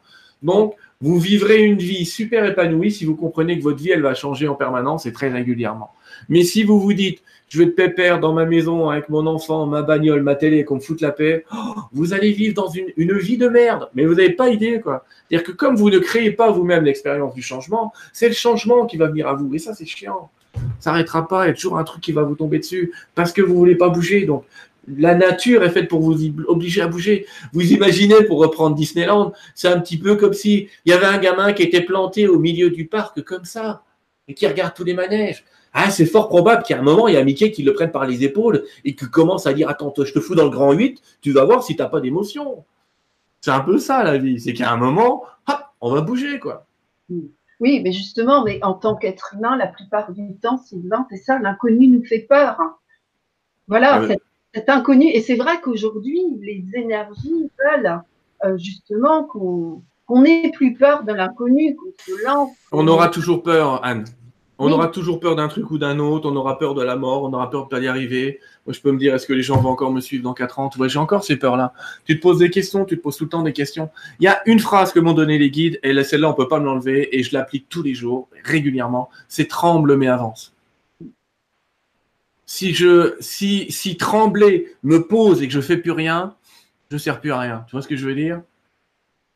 Mais si trembler, si j'avance quand même, eh ben j'aurais avancé. J'aurais peut-être avancé que d'un pas, peut-être que de deux. Mais en tout cas, j'aurais avancé. Et, souviens-toi de la phrase d'Audiard, hein. un con qui marche va toujours plus loin que deux intellectuels assis. elle, est, très bien celle-là. Et d'ailleurs, tu vois, ce qui est bien avec toi, c'est ton esprit de synthèse c'est ces petites phrases que tu nous donnes, comme euh, il y en a une que j'avais retenue de Sylvain, euh, qui était J'ai pas confiance, mais je m'en fous. Et eh ben, je vous promets que cette petite phrase, vraiment, elle m'a beaucoup aidé et d'ailleurs, elle m'aide encore. Quand, quand ça m'arrive, que je sens que je suis en manque de confiance, je me la répète et en tout cas, pour moi, ça marche. Et, vraiment, tu as le don de nous donner, Sylvain, ces petites phrases toutes simples, en fait, et bien, qui nous font avancer. Alors, Vincent nous demande, j'ai une question, quand pensez-vous que l'on va sortir définitivement de la matrice actuelle? C'est... J'ai demandé au guide. Alors, comment répondre simplement Parce qu'on va me dire quand et ils veulent une date ou quelque chose comme ça. Euh, je vais te répondre qu'on va sortir de cette matrice dans 300 ans, 300, 400 ans. Donc tu vois, c'est mort pour cette vie. Hein. Celui qui se disait que là, c'est fou. Mais par contre, on a une possibilité d'être dans notre dernière incarnation pour beaucoup d'entre nous. Alors là, on commence à se poser des questions. Cette matrice va continuer à exister, le parc d'attractions va continuer à exister. C'est juste qu'il y aura d'autres personnes qui vont y aller. On est en ce moment dans une phase très particulière du monde où cette matrice, comme il dit, peut très bien se transformer, où le parc d'attractions peut devenir beaucoup plus grand. En clair et sans décodeur, pour le moment, le parc d'attractions, c'est la Terre. Mais si demain, on vivait des événements qui font que euh, le parc d'attractions, c'est la galaxie, est-ce qu'on se posera encore la question de cette matrice ou est-ce qu'on aura envie d'aller visiter euh, toutes ces autres planètes, toutes ces autres expériences, toutes ces autres possibilités? Tu vois, l'idée, elle est là. L'idée, c'est de se dire, euh, cette matrice, si tu la veux plus, c'est que tu t'amuses plus. Alors, amuse-toi. De toute façon, on la quittera, cette matrice. On va tous devenir des maîtres d'ascension à un moment ou à un autre dans une incarnation ou une autre. Mais qu'est-ce qu'on va faire en attendant? On s'amuse ou on va vivre le truc mal en disant merde, j'y suis encore retourné, c'est terrible, je suis trop con, j'y suis encore. Non, amusez-vous plus vous allez vous amuser et plus vous allez aimer. Plus vous allez aimer, moins vous reviendrez. Parce que vous allez vivre après dans des parcs, entre guillemets, dans des trucs où il y a de plus en plus d'amour. La vie d'après, les mondes d'après, si vous communiquez avec les morts, s'il y en a sûrement parmi vous des médiums, si vous communiquez ou si vous avez lu des bouquins de gens qui ont été de l'autre côté, vous savez très bien qu'après, c'est que des mondes où l'amour est de plus en plus grand. Donc commencez maintenant. On n'envoie pas quelqu'un dans un parc d'attractions euh, où le taux d'amour minimum c'est 10 quand il n'a pas atteint le 10. C'est ça l'idée, c'est apprenez à aimer, apprenez à vous amuser même de vos malheurs et de dire ah, tu sais, moi j'ai dans une clinique, j'étais dans une clinique, je voyais des gens, ils avaient euh, un ongle incarné et ils se plient en deux, oh c'est terrible, j'ai mal et tout, puis je voyais des gens qui étaient artéritiques, qui avaient plus de bras et machin, et on se fendait la gueule avec eux, et on s'amusait, le mec il me disait, mais moi la vie j'adore, c'est génial, j'apprends tous les jours des trucs, euh, je me renseigne, je vais sur internet, je dis mais t'as pas de bras, je dis mais j'ai des yeux, j'ai une bouche, enfin il a, il a des ordinateurs un peu spéciaux, c'est oh mais quelle leçon, quoi Nous, on a tout et on gueule. On est en Occident, on a de la flotte dans la baraque, on a des toilettes, tu vois ce que je veux dire On a tout confort et on râle tous les jours. Donc, si on commence déjà à prendre du fun là-dessus et à vouloir que tout le monde prenne du fun, on va me dire oui, mais mon patron, il veut pas que je prenne du fun. Si tout le monde dans l'entreprise se met un petit peu à déconner et à changer, il sera bien obligé de s'adapter. C'est ça qu'il faut se dire. C'est qu'à un moment, changer l'ambiance, euh, ça, ça, dépend de chacun. Hein. Tout à fait, c'est essentiel d'ailleurs ce que tu nous dis là. Alors, Pam Chanty euh, demande peux-tu nous canaliser des informations sur la période actuelle et cette échéance du 19 juillet? Absolument, c'est ce que j'ai fait hier pendant une heure. Donc, je ne vais pas le refaire. Par mm. contre, euh, si vous allez sur mon site qui s'appelle sylvaindidlo.com, vous avez déjà le texte intégral euh, de, de, la première partie de la canalisation qui était avec l'archange Emmanuel. Non, avec, pardon, l'ange Emmanuel, c'est-à-dire le, guide de Chico Xavier. Et une deuxième partie avec Sananda, c'est-à-dire Jésus. Euh, ça fait bizarre de dire ça, mais c'est comme ça. Euh, qui est venu nous expliquer ce qui était en train de se passer dans ce mois de juillet. Donc, je ne vais pas me répéter vu que ça dure euh, plus d'une heure. Je vais résumer. Globalement, on est dans un mois un peu particulier où notre attitude, notre attitude va être scannée d'en haut, je ne sais pas trop comment, euh, notre attitude va être scannée d'en haut pour savoir si on est prêt à passer au pas suivant, pour savoir si on est un peu plus dans une attitude, euh, euh, dans une attitude un peu plus communautaire, pour savoir si on est prêt à, par exemple, voir nos amis extraterrestres ou nos frères galactiques. Tout ça, ça va être scanné dans notre esprit, mais ça va être scanné par nos attitudes pour savoir si on prend soin de la planète pour savoir si on prend soin de la planète. Ça, c'est important. Donc, scanner dans nos attitudes. Ça veut dire que c'est pas un truc où l'énergie va venir au-dessus, vous demander est-ce que vous voulez un nouveau monde plus écologique, plus sympa, où les gens sont gentils entre eux? Évidemment, si la question était posée comme ça, 80% euh, de la planète répond oui, donc on m'emmerde pas, c'est bon. Bref, parce que c'est comme ça que ça se passe la plupart du temps. Mais là, c'est nos attitudes qui vont être scannées. Ils vont pas nous demander si on va prendre soin de la planète. Ils vont scanner si on prend soin maintenant de la planète et de manière individuelle. Donc, c'est pas ce que fait le voisin qui compte. C'est ce que vous faites vous qui compte dans ce vote énergétique. C'est pas le fait d'aller, euh, enfin, de, de secouer la planète dans tous les sens. C'est comment est-ce que vous êtes vous? Et euh, pour euh, quand même pas faire peur aux gens, parce que dans, on lit, on lit tout et n'importe quoi, on lit que le monde va s'écrouler. Non, mais arrêtez vos conneries. Hein. Moi, je vous affirme qu'au mois d'août, on va, on va s'éclater, mais positivement. Tout va bien aller. Et on sera en plein mois d'août, ça va être l'été, on écoutera la rumba du moment, ça va bien se passer, c'est bon. Euh, voilà, arrêtez, détendez-vous. Il y en a, on croirait, je te jure, ils sont prêts, sont prêts à aller en haut d'une montagne le 19 et à sauter. Arrêtez. Arrêtez avec ça, c'est énervant. L'idée, je vais rassurer les gens. Ce que disaient les guides hier soir, c'est qu'ils disaient le vote, il n'est pas que humain, les gars. Il est au point de vue de, tous les règnes. Le règne minéral, évidemment, a dit oui. Le règne végétal a dit ouais, mais enfin, si tu pouvais me débarrasser des bestioles qui me bouffent la vie toutes les cinq minutes, c'est-à-dire nous. Euh, ok, donc il a dit oui, mais bon. Le règne animal, alors ça, c'est étonnant, parce que le règne animal, on est en génocide total et en guerre totale avec le règne animal, tellement on tue un nombre d'animaux impressionnant sur la planète. J'ai regardé l'autre fois, c'est 200 milliards de poissons tués par an. 200 milliards. je crois que c'était. ça se comptait en centaines de milliards. Je, dis peut-être des conneries, mais j'avais calculé que ça faisait plus d'un par et on est 7 milliards. donc euh, ça faisait. Ouais, voilà, c'était ça. Donc en fait, on, était, on est autour des 100 milliards de poissons. on s'en fout. Mais imagine le nombre de bœufs qu'on tue par an. Il y a des pays où c'est deux bœufs par habitant par an. Deux bœufs par habitant par an. Mais c'est un truc de ouf. Enfin, on s'en rend pas compte. Mais t'imagines que malgré tout ça, le règne animal, représenté par un, espèce, par un grand loup, qui est un être spirituel très fantastique, il a dit oui, il n'y a pas de problème et on veut que les hommes viennent avec nous. On n'aura jamais la sagesse de ces animaux. Si on savait la gratitude qu'on leur doit, alors évidemment qu'il y a derrière ça, il y a donc en fait c'est le végétal qui nous en veut le plus. Hein. Si vous avez bien compris, c'est le végétal et la nature euh, qui nous en veut le plus quelque part un petit peu. Et euh, le règne humain, il est scanné aussi. Sauf que, bah, tu sais quoi? Tous les peuples dits reculés, tous les peuples dits pauvres, ben en fait, ils sont déjà prêts. Eux, ils n'ont aucun intérêt à faire la guerre ou à piquer quoi que ce soit au voisin. Ils savent qu'ils dépendent du voisin. Dans ces peuples-là, tu vas pas emmerder ton voisin parce que tu sais que tu auras peut-être besoin de lui un jour. Alors que nous, on vit dans le monde où oh, mon voisin, je m'en bats les couilles, je me démerde tout seul. Donc en fait, ça veut dire que tous ceux qui aujourd'hui sont des peuples dits reculés, comme il disait hier soir, il disait dits reculés parce qu'ils sont tous sauf reculés, que tous les peuples qui sont entre guillemets des, peuples pauvres, mais qui sont dans une entraide, quand on va les voir, on peut plus jamais revenir comme on est, quoi, tellement c'est exceptionnel ce qu'ils sont. Ceux-là ont déjà entre guillemets un vote positif dans les mains par rapport à tout ça. Donc en fait, on, est sauvé par les plus pauvres d'entre nous quelque part. On est sauvé par toutes ces populations qui, entre guillemets, n'ont presque pas d'autre choix que de s'entraider, mais qui le vivent tout à fait naturellement en eux. Et c'est à nous, peut-être, de retrouver ce choix, de retrouver cette part et d'être un peu plus euh, dans le partage, dans quelque chose de beaucoup plus fraternel. Et euh, c'est ce qu'on est en train de voir actuellement, de travailler ça. Et oui, pendant ce mois-ci, si on peut poser des actes qui vont dans le sens de donner aux autres, si on peut poser des actes qui permettent à des gens euh, d'aller mieux, eh ben faites-le faites-le, voilà ce que je vais vous dire.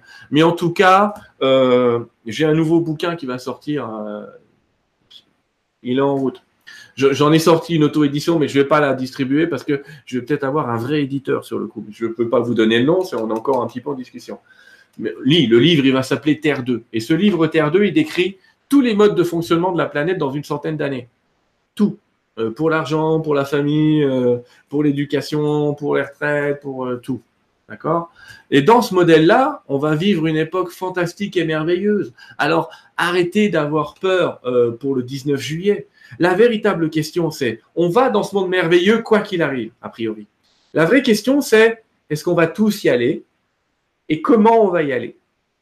Est-ce qu'il va falloir une catastrophe pour qu'on y aille? Je te donne un exemple.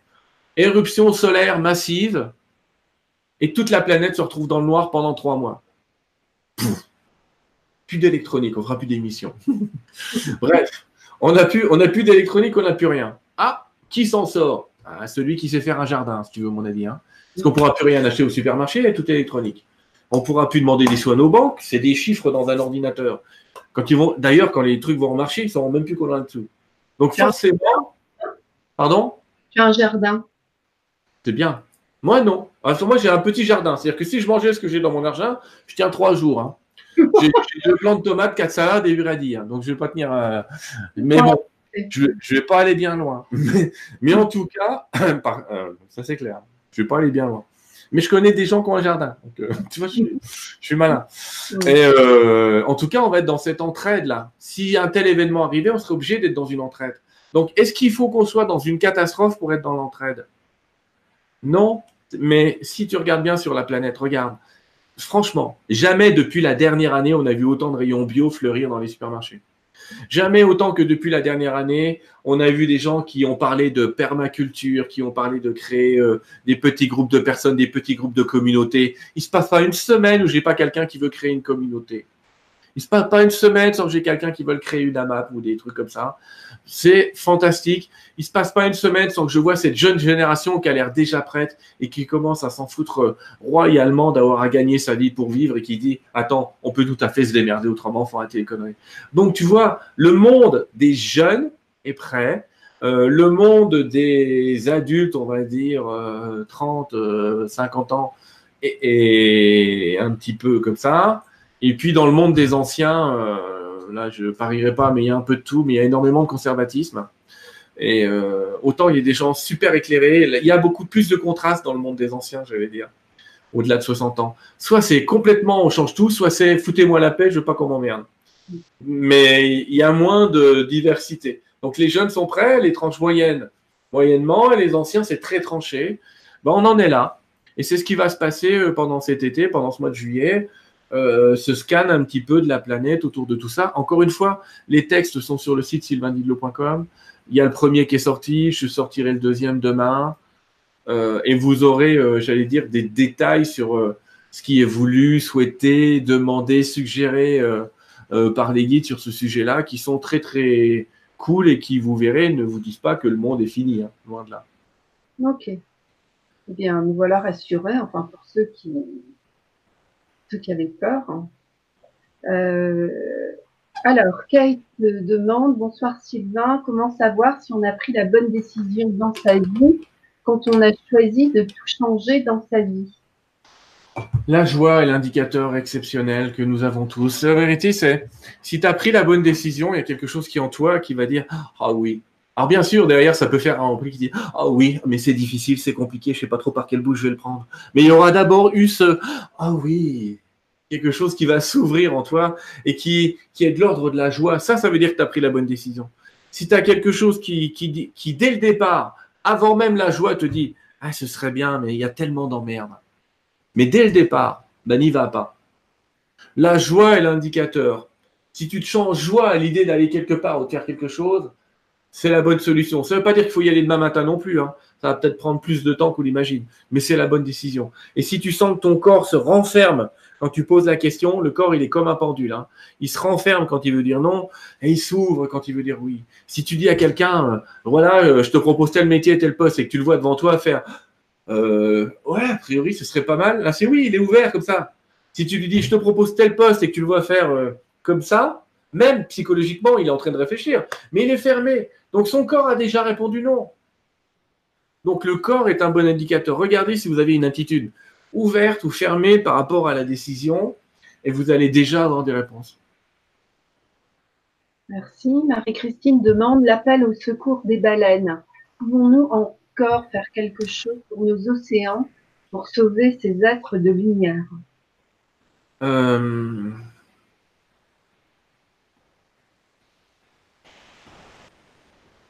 Il y a une canalisation sur une autre question. C'est ce que sont en train de me dire les guides, mais c'est sur une autre question. Donc je vais attendre que tu me la poses.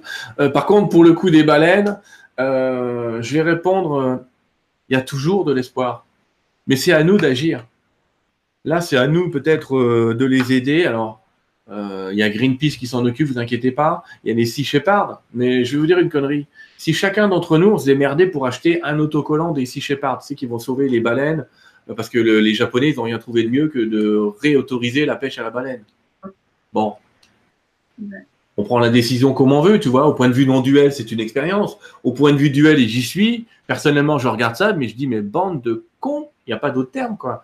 Mais par contre, ben oui, euh, je vais je vais acheter un truc qui va dans le sens de dans le sens du vent. Je vais pas dépenser 50 000 euros euh, pour acheter un nouveau, euh, je sais pas, une nouvelle voile aussi Shepard. Mais si j'ai l'occasion euh, d'aller acheter les Sea Shepard, donc c'est une association internationale qui s'occupe justement d'aller de chasser des chasseurs de baleines, j'allais dire. Hein. Eh ben, je vais aller acheter un autocollant sur leur site, ou je vais aller acheter un truc, je vais le mettre sur ma bagnole, ou je vais faire quelque chose qui va dans le sens, dans ce sens-là. Euh, il n'y a pas longtemps de ça, euh, je pensais aux animaux. Bah, très bien, j'ai fait une conférence euh, et avec l'association qui s'occupe de ça, on a filé un, bon montant à une association qui s'occupe des animaux.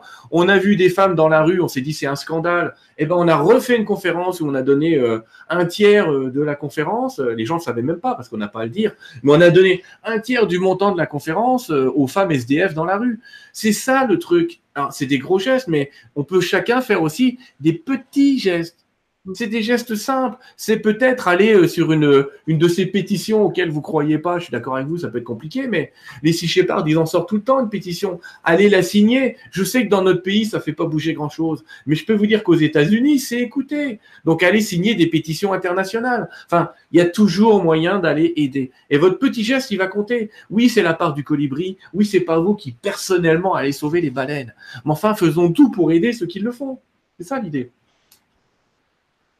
Si ça vous parle, bien sûr. Ça vous parle pas, faites bien ce que vous voulez. Hein. Alors Françoise demande, ce qui est important, c'est ce que nous portons, ce que nous sommes, et non ce que nous faisons, n'est-ce pas? Ce qui est important, c'est? Ce que nous portons, ce que nous sommes, et non ce que nous faisons. Point d'interrogation. C'est faux. Parce que si tout, il y a une disharmonie. Si ce que tu portes, tu ne le fais pas, alors tu n'es pas intègre. Et si tu n'es pas intègre, tu, je suis, un peu dur avec la personne. Hein. je suis désolé. C'est vraiment caricatural ce que je fais. Hein. Mais c'est pour dire, si tu ne fais pas, si tu ne vas pas en tout cas dans le sens de ta pensée, ça marchera pas. Le vote qui va être fait là, c'est un vote où ils vont regarder les actes, pas les bonnes intentions, pas j'ai envie d'aider la planète et demain je vais aller engueuler le voisin. Ce que tu fais est la preuve de ce que tu es. De toute façon, tu vas devenir ce que tu fais. C'est ta cuisine. Hein? Cuisine de la crotte, tu mangeras dans la crotte. Mais c'est ça l'idée. L'idée, c'est de se dire non, on est ce qu'on fait. Au contraire, les bonnes pensées, ça va cinq minutes. Mais les mecs qui te vendent des trucs et qui n'ont pas d'échantillons sur eux, il y en a plein. Il y en a plein. Mais non, faut, si tu veux changer le monde, le monde, il va, il va changer par le faire. Il ne va pas changer juste par l'idée. Il faudra le faire. Donc, il faut que tout soit cohérent. Alors, bien sûr, dans la matière, et je suis le premier hein, comme ça, hein, comme ça, je vous donne directement un exemple, moi. Mais typiquement, on peut avoir plein d'idées, et puis un matin se réveiller en colère et avoir envie d'envoyer chier la planète entière ou je sais pas quoi. Mais c'est pas grave parce que je reviens à moi-même. À un moment, on revient à se dire non, mais attends, on prend du recul, on change tout. C'est-à-dire que tu peux avoir une crise d'ego qui arrive à un moment et on a tous un ego qui est là sur Terre, ce petit personnage qui nous embête pour faire croire qu'il est le plus fort, le plus grand, que lui, il a raison et que les ont tort. On a tout ça et j'en ai un aussi à rêver pour. Et euh, c'est pour ça que la notion de maître spirituel me fait rigoler parce qu'ils en ont un, mais ils le tiennent bien en laisse et moi, non, des fois, il fait des conneries. Mais euh, en tout cas, il faut aller dans le sens de ce qu'on pense. Il faut aller dans le sens de ce qu'on est. Des fois, c'est difficile. Des fois, c'est dur. Des fois, vous allez perdre des billes. Mais allez-y. Et surtout, par contre, on en a parlé tout à l'heure avec Anne ou, avec quelqu'un d'autre, mais ne vous sacrifiez pas. Ne vous sacrifiez pas pour une cause. Ça, c'est une connerie. Ça, c'est un truc qui est une connerie. Vu d'en haut, c'est le coup du sacrifice. Non, ne vous sacrifiez pas. Oui, mais ne penses-tu pas, Sylvain, qu'il y a des causes justes, qu'il mérite qu'on se sacrifie? Non, non, parce que dans un monde duel, votre cause juste, c'est juste que vous pensez vous être juste, et il y aura toujours autant de gens de l'autre côté pour croire que ce que vous pensez vous n'est pas la justice. Donc, que vous vous battiez pour ce qui est bon pour vous, oui, se battre pour, et encore, pour, hein, pas contre. Ça, c'est plutôt positif, faites-le. Mais se sacrifier pour, non. Je vais vous dire une. Euh, tu savais ce qu'on dit sur les soldats? Souvent, je me souviens de mon colonel quand j'étais à l'armée, du temps où on allait encore à l'armée. Le colonel, il me bandait cette question et c'est est-ce que, vous savez, ce que c'est qu'un bon soldat? Et la réponse pour un bon militaire, c'est dire un bon soldat, c'est un soldat vivant. C'est un mec qui sacrifie pour son copain. Un soldat mort, ça sert plus à rien. Donc, si vous voulez continuer le combat, faut pas se sacrifier. Faut faire des petites batailles, des fois gagner, des fois perdre, et avancer. Parce que vous comptez. Alors après, il y en a qui disent oui, mais Jésus s'est sacrifié. Déjà, c'est une connerie. Il ne s'est pas sacrifié et il n'est même pas mort sur la croix. Donc comme ça, je vous la mets à l'envers. C'est une légende qu'on vous a racontée. Trouvez-moi des preuves. Il n'y en a pas. Ah ben si, il y a un texte. Ouais, ouais, c'est vrai. Il y a un texte il y a 2000 ans qu'on a retrouvé. Et puis tous les évangiles apocryphes euh, à côté qui collent pas à la vision du, Vatican, ah ben ceux-là, euh, on les a remballés. Alors que quand vous les lisez, on vous parle d'un Jésus qui a 43 ans ou 54 ans. Tiens, c'est bizarre, il n'était pas mort à 33 celui-là. Ce que je veux vous dire, c'est mettez en doute. Il n'y a pas grand monde qui s'est sacrifié pour son truc. Hein. Et ceux qui sont sacrifiés, lisez bien leurs histoires, parce que de temps en temps aussi, on me parle de Che Guevara. Lisez bien l'histoire de Che Guevara. Hein. C'était quand même un, bon dictateur. Hein. C'était pas un grand, c'était un grand libérateur et en même temps un grand dictateur. Lisez bien son histoire. Donc il y a des choses à prendre de lui et il y a des choses peut-être qu'on peut euh, améliorer je voulais savoir euh, par rapport justement à ce que tu dis, est-ce que c'est important, dire, que Jésus soit mort sur la croix ou pas? Qu'est-ce que ça change s'il n'est pas mort sur la croix? Alors, c'est simple. Imagine, pour les catholiques, de dire, voilà un homme magnifique, fils de Dieu, qui se sacrifie pour son Église. Alors, tu peux créer des fidèles qui vont se sacrifier pour leur Église. Parce que si on te dit, il s'est pas sacrifié, il a continué sa vie, il a fait son petit bonhomme de chemin, il a éduqué des enfants dans le monde entier pour que ces êtres deviennent des êtres de lumière par la suite, Ouais, bah, en gros, c'était un prophète comme les autres, parce que des prophètes à son époque qui ont fait ça, qui ont créé leur propre petite église et qui ont prêché comme ça, il y en avait plein. Mais alors, s'il est mort sur une croix, s'il s'est passé un truc fantastique pour lui, alors là, c'est génial. On va peut-être faire une émission bientôt avec euh, Elisabeth de Caligny, il faut que je en discute à nouveau avec elle, mais à propos de Jeanne d'Arc. Ah, très intéressant. Bah, Jeanne d'Arc, elle n'a jamais été brûlée, puisque en fait, c'est Jeanne des Armoises. On la retrouve morte à Metz. Il y a même un panneau à Metz, place Jeanne d'Arc, hein, vous avez place Jeanne d'Arc à Metz, où c'est carrément écrit ici a habité Jeanne des Armoises, qui aurait été Jeanne d'Arc, qui ne serait pas morte à Orléans, blablabla. Sur le panneau, c'est écrit noir sur blanc. C'est-à-dire, même nous, en histoire conventionnelle, on le sait. Mais comment tu aurais voulu euh, ramener les gens à la royauté et faire en sorte que le roi soit obéi si Jeanne d'Arc n'était pas morte si elle ne s'était pas sacrifiée? Donc on en a créé comme ça des martyrs qui finalement n'ont pas été si martyrs que ça. Donc, euh, mais comme tu dis, est-ce que c'est vraiment important? Est-ce que c'est important? Parce que l'enseignement du Christ, il reste vrai. Quand bien même il aurait vécu cinq ans et pendant cinq ans prononcé des paroles fantastiques, il reste vrai. L'enseignement d'un mec exceptionnel comme euh, Michael Obram à Ivanov, il n'est pas mort sur la croix. Et pourtant, son enseignement est fantastique. Alors, il y a des trucs à prendre et acheter, hein, comme tous les enseignements. Mais mais voilà, il n'a pas eu besoin de mourir. Mais euh, à ces époques-là, qui était le Moyen Âge ou qui était ce que j'appellerais vraiment hein, très très loin hein, pour, pour Jésus, eh ben pour avoir du pouvoir, il fallait un martyr. Il faut un martyr, sinon c'est pas drôle. Il faut un héros. Oui, et puis qu'est-ce que j'allais dire euh, Nous, ça marque les esprits quand même. Tu prends euh, Jésus et, Jeanne d'Arc, c'est quand même leur, leur mort aussi qui, qui, a marqué les esprits. Donc c'est peut-être voulu dans le cadre de l'histoire. Mais bien sûr, bien sûr. Alors tout ça, tout ça a été utilisé, bien sûr. Évidemment, bien sûr. demande, question, quand nos origines sont d'une autre planète, peut-on réellement être piégé ici sur Terre à cause du karma qu'on a pu se faire? Alors, tu n'es pas piégé, tu vas vivre une vie sur Terre et puis tu vas retourner comme galactique dans la vie suivante. Il y a énormément de gens, savoir que vous savez, quand on dit combien tu as de vie, alors ça c'est rigolo, j'adore cette question parce que euh, si on dépasse 60, les gens sont contents. Tu leur dis que tu as 65 vies, ouais, cool. Enfin, moi, quand j'ai demandé au guide, ils m'ont clairement dit, vous avez tous en moyenne 200 vies. Ah bah alors là, 200 vies. Donc imagine, on a tout fait. On a été, on pute dans le désert, prêtre en Allemagne, euh, danseur en Autriche. Euh, on a tout fait. On a tout fait. Donc, euh, alors par contre, on se souvient que des vies. Euh, alors, là, on vous raconte les vies de roi, mais si je te dis, ah, dans, ta vie antérieure, tu étais paysan et t'en as chier, ah merde. Bah, oui, on a fait ça aussi.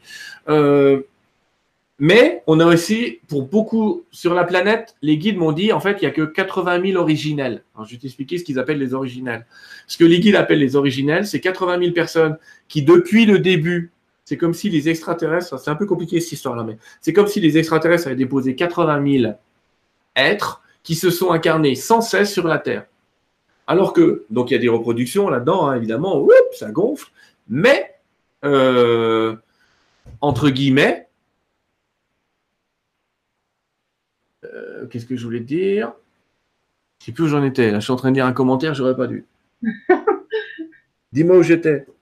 Ah bah écoute, est-ce que, est-ce que, est-ce que je sais euh, Bah écoute, je bug moi aussi. Il y en a qui suivent. Donc on parlait, je parlais du antérieur et je sais plus où j'étais. Une question justement sur, bah, sur l'après-vie. Non, là c'était avant qu'on termine. T'imagines, j'ai tout perdu. J'ai lu un commentaire. Peut-être que ça reviendra d'ailleurs. Euh, bah, ils vont nous aider, nos amis, ils vont me dire où j'étais. je vais. Alors attends. Tu regardes le, tu as le chat, tu peux regarder. Ouais, j'ai le chat, je regarde pas l'image. Bah non, ah oui, il est 8000 originels, 80 000, ouais. Ah, c'est bon. Donc en fait, si on n'est pas dans ces quatre, merci les amis. Si on n'est pas dans ces 80 000, euh, si on n'est pas dans ces 80 000, ça veut dire qu'on est des êtres qui avons vécu sur d'autres planètes. Et on vient sur Terre régulièrement, mais on a vécu sur d'autres planètes. Par contre, il y en a qui ont vécu très régulièrement sur d'autres planètes et qui viennent habiter sur Terre. Et pour eux, c'est vrai que c'est difficile, parce qu'ils viennent de planètes où la paix est déjà quelque chose euh, de placé. Ils viennent d'un endroit où cette notion d'échange, d'interopérabilité entre les gens, c'est déjà placé. Et putain, ils se retrouvent sur Terre. Ah, je comprends qu'ils prennent ça pour une punition. C'est, on passe d'un monde de paix et d'amour. Enfin, il y a des guerres aussi, hein, et des petites guerres hein, dans les galactiques, hein, faut pas croire. Mais en tout cas, globalement, c'est quand même euh, souvent plus joyeux que nous. Euh, et tu tombes dans cette matrice-là. Tu te dis, mais qu'est-ce que j'ai fait? Qu'est-ce que j'ai fait? Ben, J'ai une grande nouvelle. Tous ceux qui sont venus maintenant, ils sont venus pour vivre cette époque-là celle qu'on est en train de vivre là, parce qu'on vit un changement dans l'énergie de cette planète qui est exceptionnel, qui est rarissime, mais qui est déjà arrivé. Hein. Ça arrive à peu près tous les 25 000 ans, entre 22 et 25 000 ans. Donc ça arrive régulièrement. Et c'est un moment où notre conscience a une occasion exceptionnelle de grandir et autour de la galaxie et autour de lui-même dans sa conscience euh, énergétique. C'est un moment fabuleux. On est à un moment où on peut changer d'espèce, où on peut devenir un homo spiritus, si on devait l'appeler euh, sous un nom, et passer vraiment à une autre catégorie d'espèces. Et évidemment, il y a des gens qui sont venus, j'allais dire, du bout de la galaxie pour vivre ça. Les gens, ils disent, ah, je ne reviendrai plus jamais. Et les guides me disent, si vous saviez la file d'attente qu'il y a pour venir s'incarner sur Terre, vous vous en rendez même pas compte. Non, mais ça, c'est quelque chose. Hein, c'est vrai, c'est vrai que c'est bien de l'avoir à, l'esprit. Une journée où c'est un peu difficile de se dire, eh ben, disons, quand, quand je pense à tous ceux qui attendent pour venir, hein, de se rendre compte de sa chance, en fait. Ben oui. Mais oui. On est, là. Euh, eh, on, est là, oui, oui, je réponds à Anna, oui, c'est pour ça qu'on ne se sent pas sur Terre parfois. On est là pour regarder un spectacle et lumière, mais tu sais, dans les spectacles et lumière, des fois, tu es assis pendant trois heures comme un couillon à attendre le son et lumière. Hein. Donc là, c'est nous, c'est pas trois heures, hein. ça fait en moyenne 40 ans qu'on attend. Donc euh, c'est vrai que ça peut être euh, perturbant. Donc ceux qui ont tout compris, c'est les jeunes, hein, parce qu'ils se sont démerdés pour prendre le dernier train avant le concert. Mais c'est un peu ça. Moi, je trouve qu'on vit une époque, mais fantastique. Je le disais il y a pas longtemps avec mon pote Sylvain Duboulet. Quand on a commencé le courant miracle, donc les choses non duelles et tout ça, on en parlait. Les gens étaient regardés avec des yeux. Euh, qu'est-ce qu'ils racontent Vous comprenez rien. Aujourd'hui, on lit le courant miracle, tout le monde comprend. Tu vois, on est dans un changement de paradigme et un changement de conscience important. Je te laisse me poser une autre question. C'est rigolo parce que j'ai un personnage à côté de moi qui dit j'attends, j'attends. je te laisse me poser une autre question. Madeleine demande euh, Sylvain, certains voient l'après-vie comme quelque chose de positif, avec de belles rencontres, mais d'autres disent qu'on rencontre des êtres qui nous poussent à nous réincarner. Tu en penses quoi? Ça, c'est vrai que c'est un discours euh, qu'on entend parce qu'on entend beaucoup de choses. Hein. J'invite les gens, peut-être, s'ils ne l'ont pas lu, à lire le quatrième tome de Conversation avec Dieu de Neil Donald Walsh, dans lequel cette question est évoquée régulièrement. Et j'ai été mais furieusement surpris de voir à quel point euh, les réponses qu'a reçues Neil, j'avais reçu les mêmes.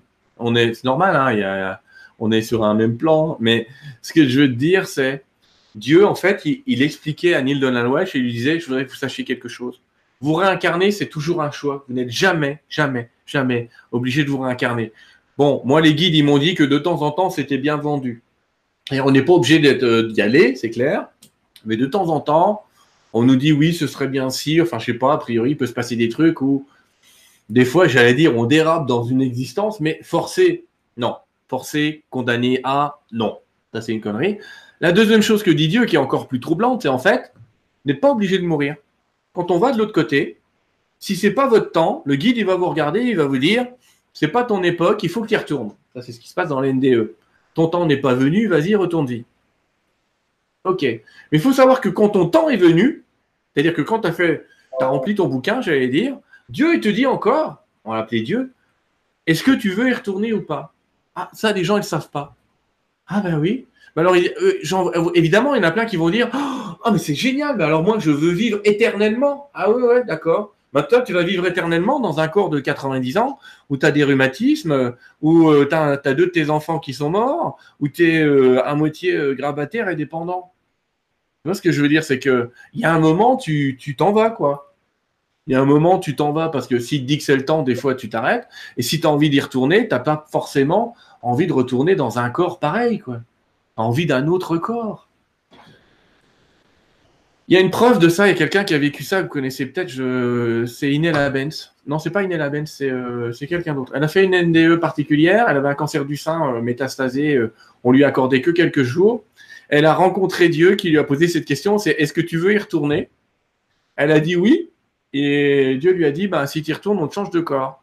Et ça, c'est assez rigolo parce que quand elle est revenue, elle a guéri. Elle a guéri d'un truc incurable, immatable, etc., hein, évidemment. Vous voyez, il y a des possibilités. On a la possibilité de revenir et c'est toujours un choix. Allons-y pour une autre. Alors, euh, je vais euh... Ah bah zut alors. Ah bah on l'a perdu.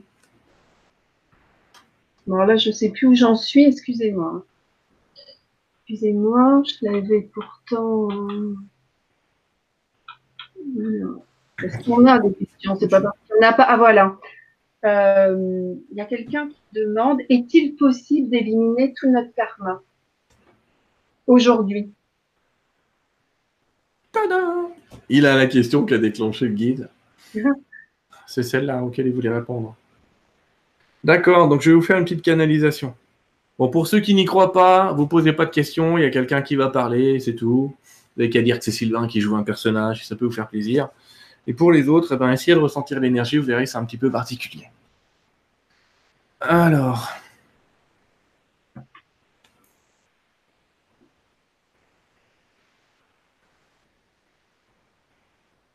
Des fois, il m'enlève mes lunettes, des fois, il ne me les enlève pas. Donc, là, j'arrive à voir. Donc, il nous enlève.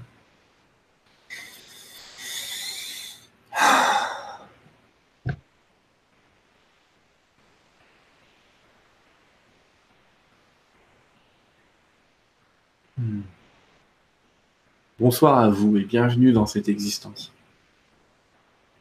Je suis Ganesha, celui que vous avez appelé Ganesh. Alors, j'étais effectivement impatient de répondre à cette question. Nous entendons vos questions bien longtemps à l'avance.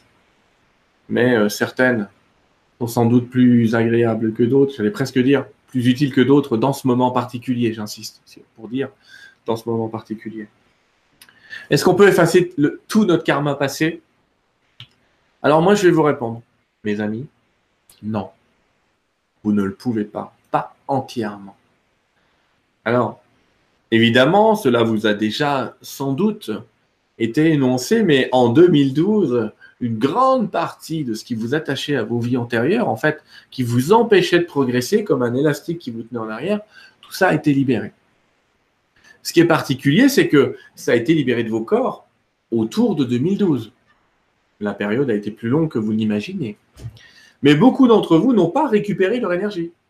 Cela signifie qu'en fait, leur corps continue à porter une dette qu'ils n'ont plus à payer. Donc c'est un premier euh, paramètre dont je vous invite à tenir compte et je vous invite comme ça à rentrer en vous et à demander à récupérer toutes les énergies karmiques libérées. Autrement dit, à récupérer tout votre potentiel énergétique, principalement donc pour tous ceux qui sont nés avant 2012. Puisque pour vous, votre corps, il est programmé avec ce karma, alors que voilà, c'est comme si vous étiez né avec une dette, alors que cette dette, elle a été effacée peu de temps après. Donc n'essayez plus de la payer, euh, quittez un peu vos histoires.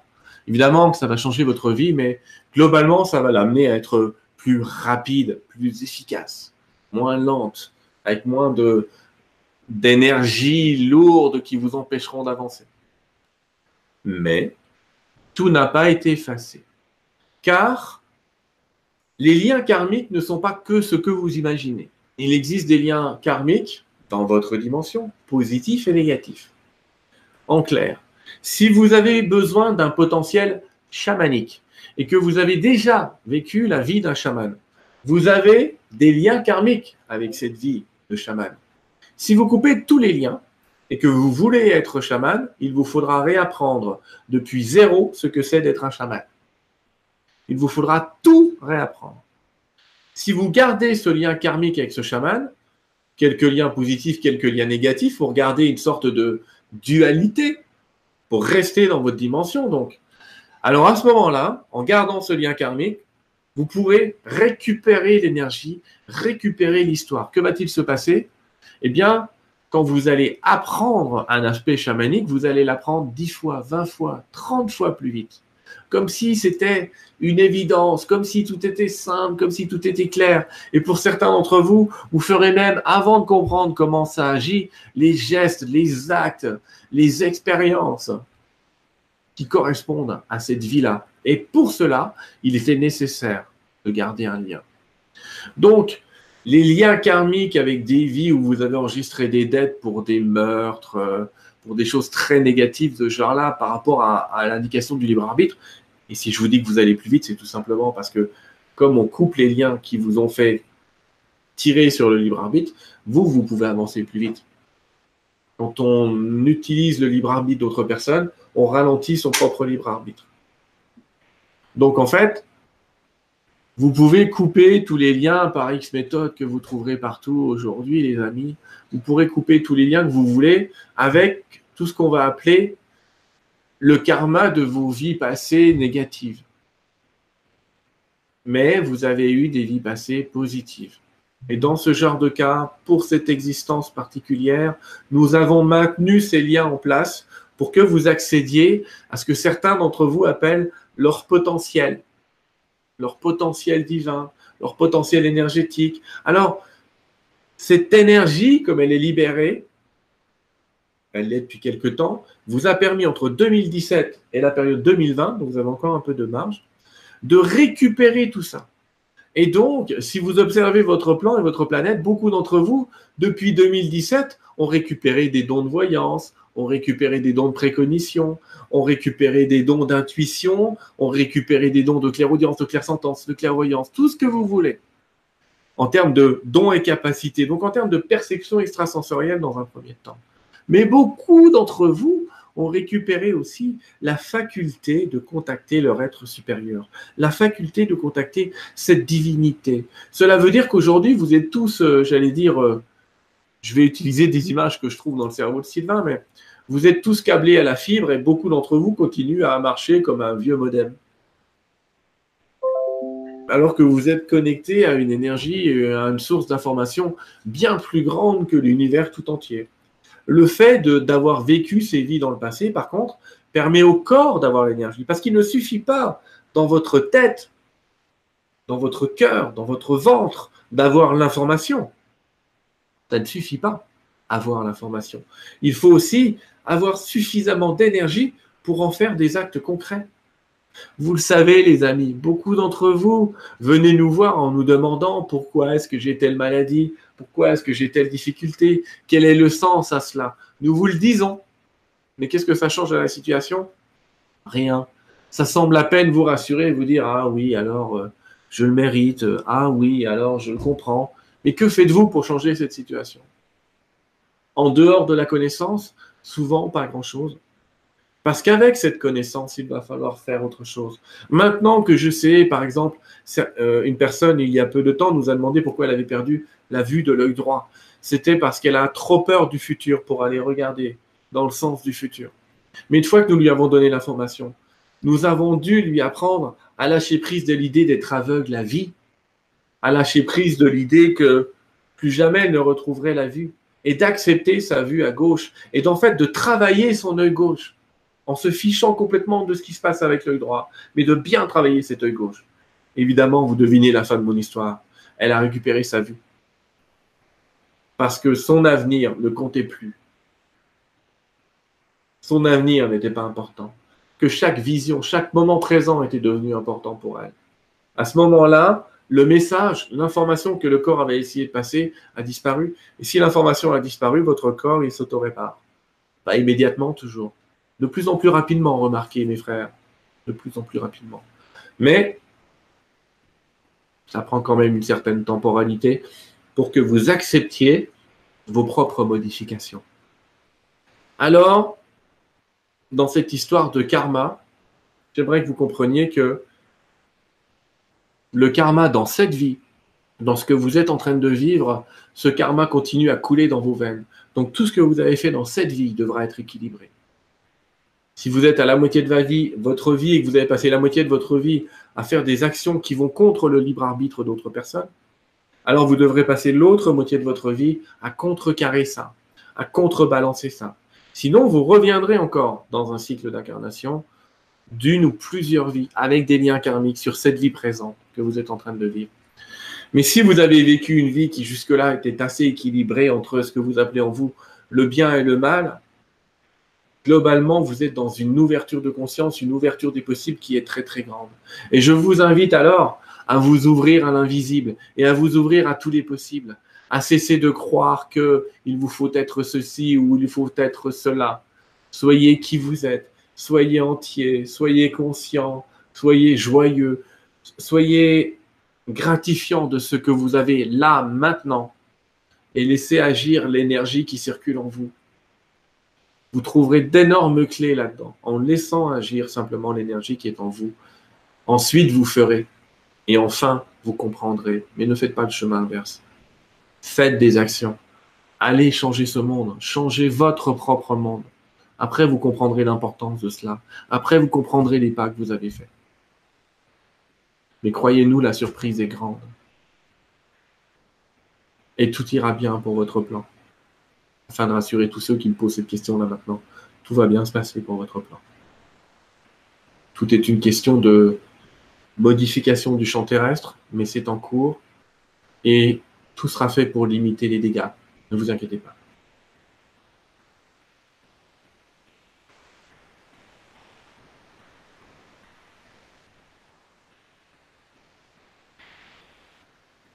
Bon, je pense que c'est clair.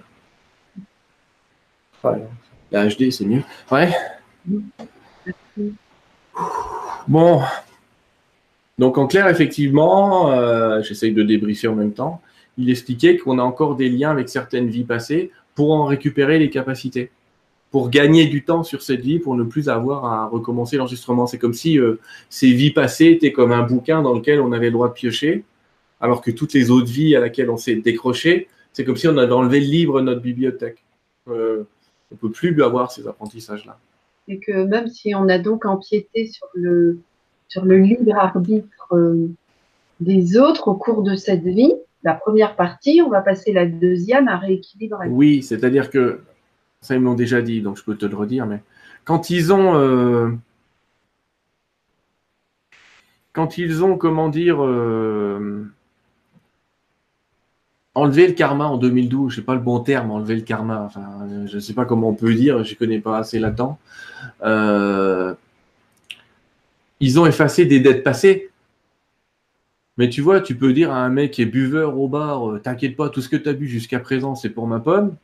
S'il continue à boire, va bien falloir qu'il paye ses bouteilles. C'est que c'est pas devenu gratuit à vie parce qu'on t'a effacé le passé. Donc c'est ça qu'il est en train d'expliquer. C'est, c'est pas parce qu'on vous a votre, euh, euh, c'est pas pour vous enlever votre truc dans le passé que maintenant il faut faire n'importe quoi.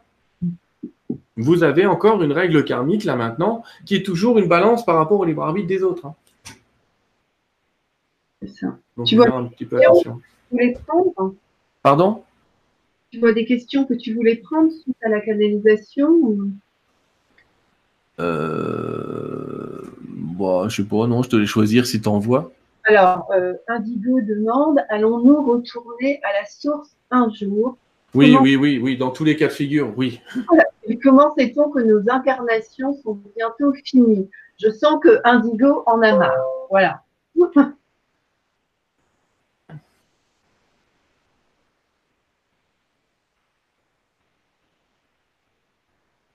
Je leur pose la question en même temps.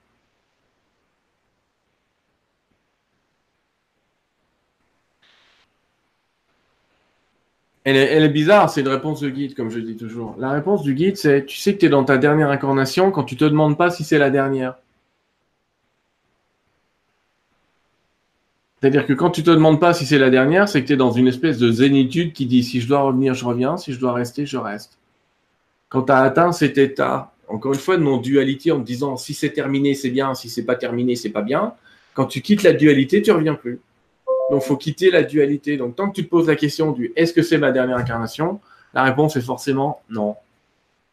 Ce n'est pas la dernière. Mais encore une fois, hein, l'incarnation, c'est un choix. Hein. faut arrêter de croire qu'on nous pousse comme ça à la roue en disant Attends, tu une dette de 90, euh, tu repars jusqu'à ce que ta dette soit à zéro. Hein. C'est pas comme ça que ça marche. C'est si tu retournes, tu ta dette, mais si tu ne retournes pas, la dette, il n'y en a pas.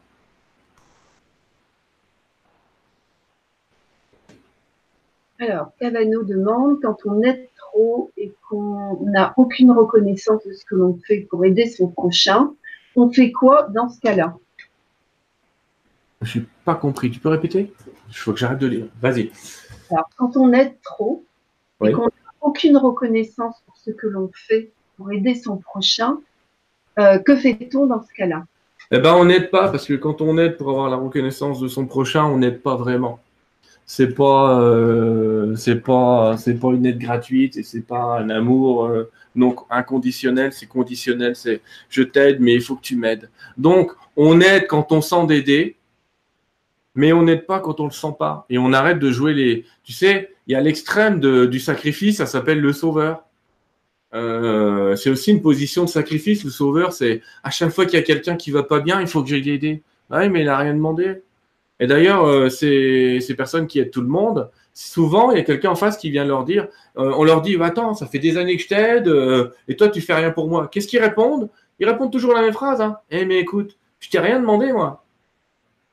Et effectivement, c'est ça le problème. C'est aller aider des gens qui vous ont rien demandé, bah, c'est une attaque du libre arbitre. Donc, à un moment ou à un autre, c'est paradoxal, mais on ne fait pas boire un homme qui n'a pas soif. C'est ça l'idée. Donc, s'il va aider des gens parce qu'il en a le cœur, parce qu'il en a l'envie, parce que ça lui fait du bien, tout y va bien, tout va bien. S'il aide des gens et qu'il attend un retour, c'est foutu. C'est foutu. C'est ça l'idée, c'est de, se dire que derrière le sacrifié, il y a des fois il y a des sauveurs sacrifiés. C'est dommage. Il faut qu'il trouve une moyenne entre aider les gens et prendre du fun pour lui, parce que s'il aide un tas de personnes mais qu'effectivement ça lui revient pas, au bout d'un moment c'est un peu embêtant. Donc il se sauve lui-même qui prenne du bon temps avec lui-même et qui, qui se calme, tout va bien. Quoi. non, mais c'est ça, ça demande aussi une connaissance de soi, de savoir pourquoi on pose telle action, qu'est-ce qu'il y a derrière, qu'est-ce qui se cache derrière? Tu sais, il y a, il y a souvent cette idée du bon point chez les scouts. On se dit, euh, si je fais le bien, je vais avoir un bon point, puis au bout de 10 bons points, je vais avoir une image. Et les gens, ils s'aperçoivent qu'au bout de 10 bons points, il se passe que dalle. Merde, je comprends pas. Moi, on m'avait dit que si j'étais gentil, euh, le bon Dieu, il serait gentil avec moi. Mais je pense qu'on est quand même nombreux à avoir fait cette expérience, justement, que ça ne fonctionne pas comme ça. Bah non, ça marche pas comme ça.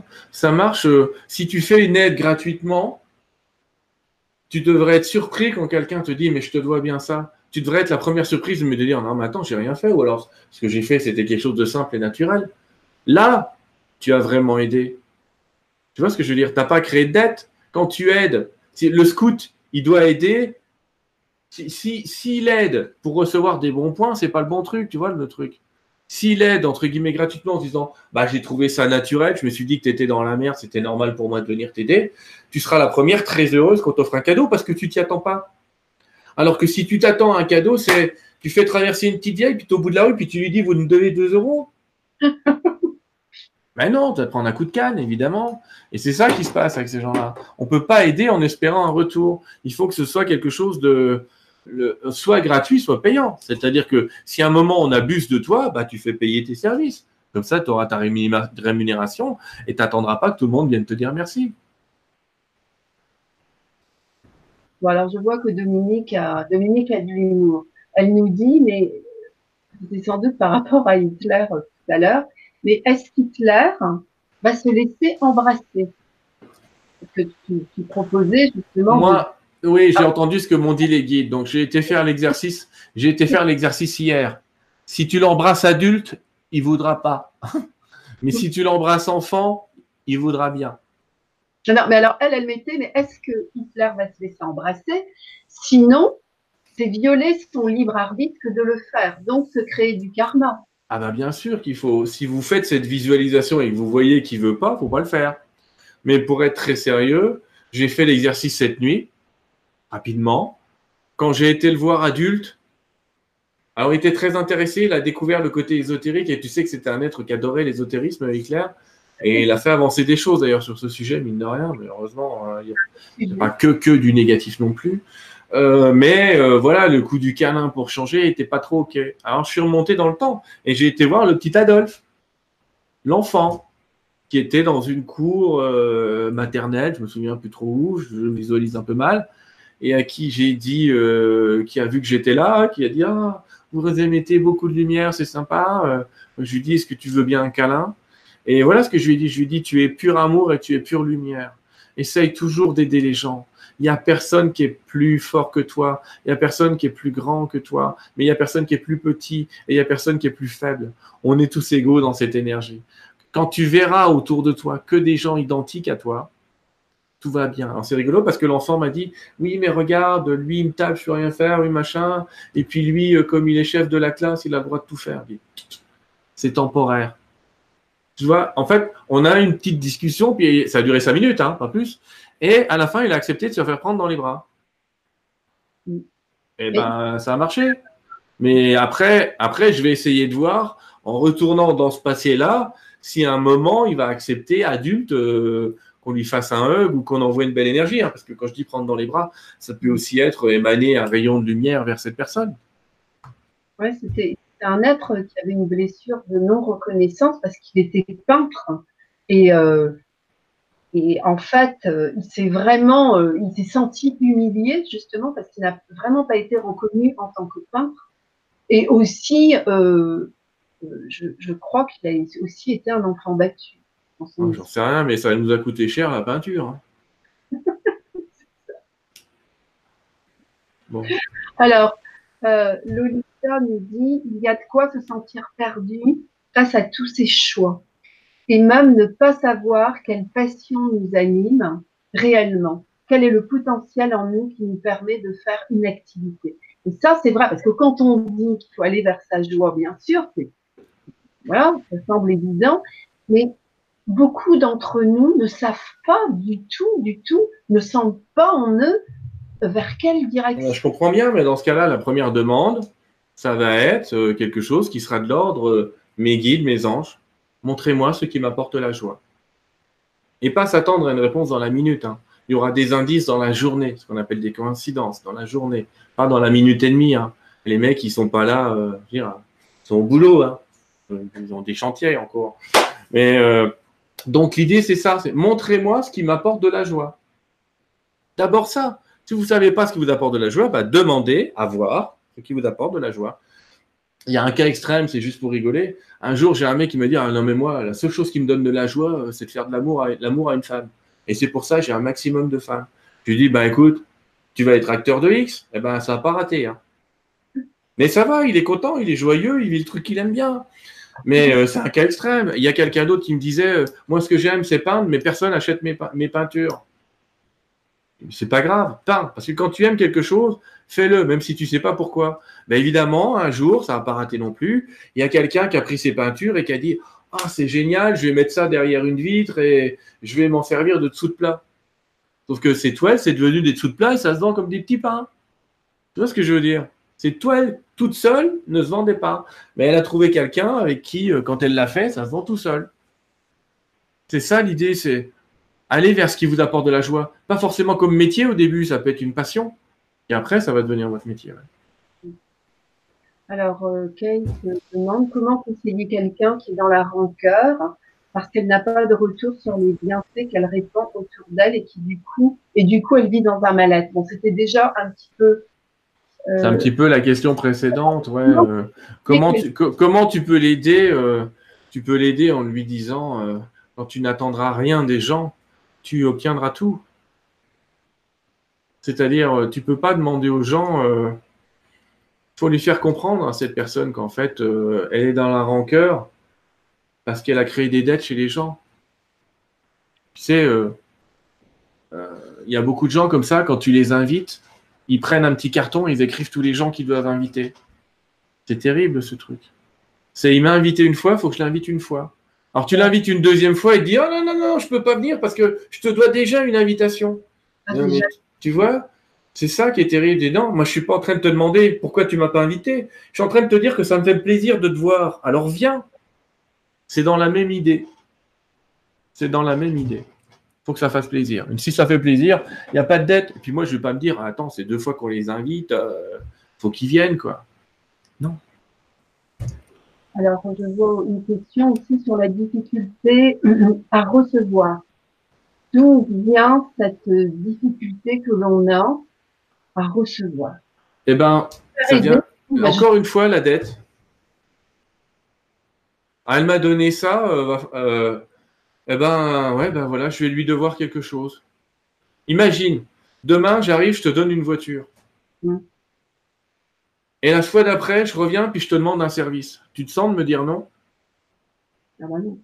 Eh ben, voilà, il y a un processus comme ça qui est en route.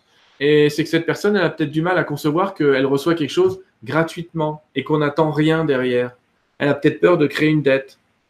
C'est que moi, ça m'est arrivé. Un jour, il y a quelqu'un qui m'a offert un truc qui valait très cher, mais qui après m'a appelé en disant euh, Oui, mais j'ai besoin de toi et qui voulait presque que je me dégage à la minute. J'ai dit non. Elle m'a dit Mais je t'ai offert ça. Je dis non, tu ne me l'as pas offert. Tu m'as payé. Alors, soit je vais te le rendre et c'est pas un problème. Tu vois ce que je veux dire? C'est que si quelqu'un te donne un truc pour s'en servir contre toi après, comme un chantage en disant Attends, tu étais bien contente quand je t'ai prêté ma bagnole ou machin et tout, c'est pas un don. Donc ça peut créer chez cette personne, si elle a vécu ça dans son enfance, du genre euh, maman te caresse, te fait un petit câlin, et maman te demande un truc, euh, après tu lui dis euh, non, je sais pas quoi, et ta mère qui te dit Attends, il y a dix minutes quand tu voulais un câlin, moi j'étais là. Et du coup, tu vois, chez cette personne-là, ça génère le fait de se dire Merde, je suis un peu emmerdé, quoi, parce que si je reçois, je crée une dette. Quand il va me demander quelque chose, je pourrais pas lui dire non. Et ça met une pression à l'intérieur, quoi. Est-ce que je peux accepter ça? Ben, un moment, moi, je vais te dire un truc comme je fais aujourd'hui. On veut me filer un truc, on me le donne. Je dis merci, je t'embrasse. Et si la personne me dit euh, je veux ça, je dis non. Si, si, je peux, je dis oui. Mais si je n'ai pas envie, je dis non. Et si elle me fait mais je t'ai donné ça, je dis tu me l'as donné ou pas? Ah ben oui, je te l'ai donné. Ah ben voilà. Et tu vois, c'est comme ça, point barre. Il faut ramener les gens aussi à leur responsabilité de dire quand tu as dit que tu me l'as donné, tu me le donnes, mais c'est pas pour un échange plus tard, tu me le donnes. Sinon, c'est pas un don, c'est un prêt. Donc, il faut qu'elle accepte de recevoir comme un don. Et si elle a encore l'idée que c'est un prêt et qu'elle va devoir quelque chose, je comprends que ça la mette un petit peu, euh, ça la mette un petit peu comme ça. Donc, il faut qu'elle aille rechercher toutes ces situations euh, où ça a été le cas, les situations où quand on lui a donné quelque chose, ça lui a coûté plus cher après que ce qu'on lui a donné. Euh, alors, ça demande, Sylvain, est-ce que euh, les codes Gravovoy, enfin, qu'est-ce que tu penses de Gravovoy Alors, j'ai pas une réponse définitive sur cet homme-là. Je pense qu'il y a des techniques de guérison 3D. On va appeler l'allopathie, les plantes, etc. C'est des guérisons 3D. Je pense qu'il y a des techniques de guérison 4D. Les codes Grabovoi, le Reiki, tout ce qui est utilisation de symboles, les codes de Yann Lipnik. Et je pense, pardon, faut que je boive un coup. Je fais une petite pause. Et je pense qu'il y a euh, aussi des guérisons 5D, c'est-à-dire des trucs qui sont qui commencent à arriver là, qui sont pas partout sur la planète, et qui sont des guérisons par l'information pure, le changement d'information pure. C'est-à-dire sans code, sans chiffre, sans support. C'est-à-dire, comment, sous quelle forme? Ah, Par exemple, ce qu'on a fait tout à l'heure, c'est euh, une guérison par l'information. On va dans son passé, on va rechercher quelque chose et on revient et on a modifié quelque chose sans prendre d'anxiolytique, euh, sans être sous état d'hypnose complet. Euh, tu vois ce que je veux dire? Même, qu'est-ce que j'allais dire pour les, pour les maladies Bien sûr, ben, le principe de, on peut étudier un peu les principes de Grabovoi. Grabovoi, il ne considère pas que tu es malade, il considère que tu as quitté la norme, quelque chose qui s'appelle la norme. Donc les Russes, dans leur technique de guérison, je les utilise, hein, euh, je, dire, je peux, le prouver. J'ai toujours sur moi des petites plaques russes. C'est des trucs qui sont faits par les Russes. On est typiquement dans des thérapies informationnelles. Il y a une plaque avec un encodage particulier à l'intérieur. Euh, là, pour le coup, là, qui sert à faire du détox. On s'en fout. Mais le principe des Russes, c'est de dire, t'es pas malade, t'es déséquilibré, t'es plus sur la bonne fréquence. Donc, ils vont utiliser des techniques qui vont aider à être sur la fréquence. Grabovoi, qu'est-ce qu'il fait? Il dit que le code de l'univers est un code mathématique, et c'est vrai, les mathématiciens nous l'ont prouvé depuis bien longtemps, hein. des codes fractales, la suite de Fibonacci, euh, tout un tas de choses comme ça euh, qu'on connaît aujourd'hui, euh, le nombre d'or, etc. Et lui, il s'est dit, à partir de là, chaque organe, il a une fréquence qui lui appartient, qui fait qu'il est dans sa norme. Et la maladie le met dans l'état anormal. Alors, si en 3D, la technique 3D par rapport à ça, c'est ce qu'on appelle aujourd'hui les thérapies euh, ondulatoires. C'est-à-dire on envoie la fréquence de l'organe sain et ça le soigne. Les Russes, ils font ça aussi. Ou tu utilises des codes. Et lui, il a reçu des codes hein, dans une sorte de canalisation euh, qu'il a appelé euh, effectivement du pilotage et dans lequel il dit, à travers des cellules sauveurs, enfin il y a tout un tas de techniques, hein, il dit par exemple, si je, si je tape, entre guillemets, dans ma tête avec une cellule sauveuse, je ne vais pas expliquer le truc, c'est un peu complexe, mais tu tapes 888, tu dis 888, et tu te retrouves en connexion avec l'univers. Donc, le personnage est particulier, Grabovoy, parce que ça a été un ingénieur fantastique. Il réussissait à avoir les pannes des avions euh, à 6000 km de distance. Il a, réparé, il a réparé les stations spatiales russes sans jamais avoir mis le pied euh, dans la station spatiale. il a fait des trucs de ouf. Hein. On connaît sa vie. Et il a donc comme ça inventé tout un tas de codes pour tous les organes, pour toutes les situations. Là où ça devient même extrême, je suis en train de lire son dernier bouquin là, dans lequel il dit qu'il peut ressusciter les morts. Il a quand même été condamné à 4 ans de prison hein, en Russie pour avoir euh, fait euh, pour des trucs de. Là.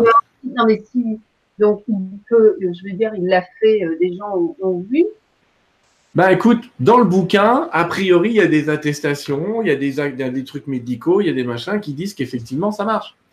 Donc ce que je vais dire à la dame, c'est testez, si ça marche avec vous, faites-le. Moi, j'ai commencé à les utiliser, et puis j'ai abandonné l'idée parce que je préfère quelque chose qui est purement informationnel, mais c'est mon goût perso. Hein. Mais si les codes lui conviennent, qu'elle y aille.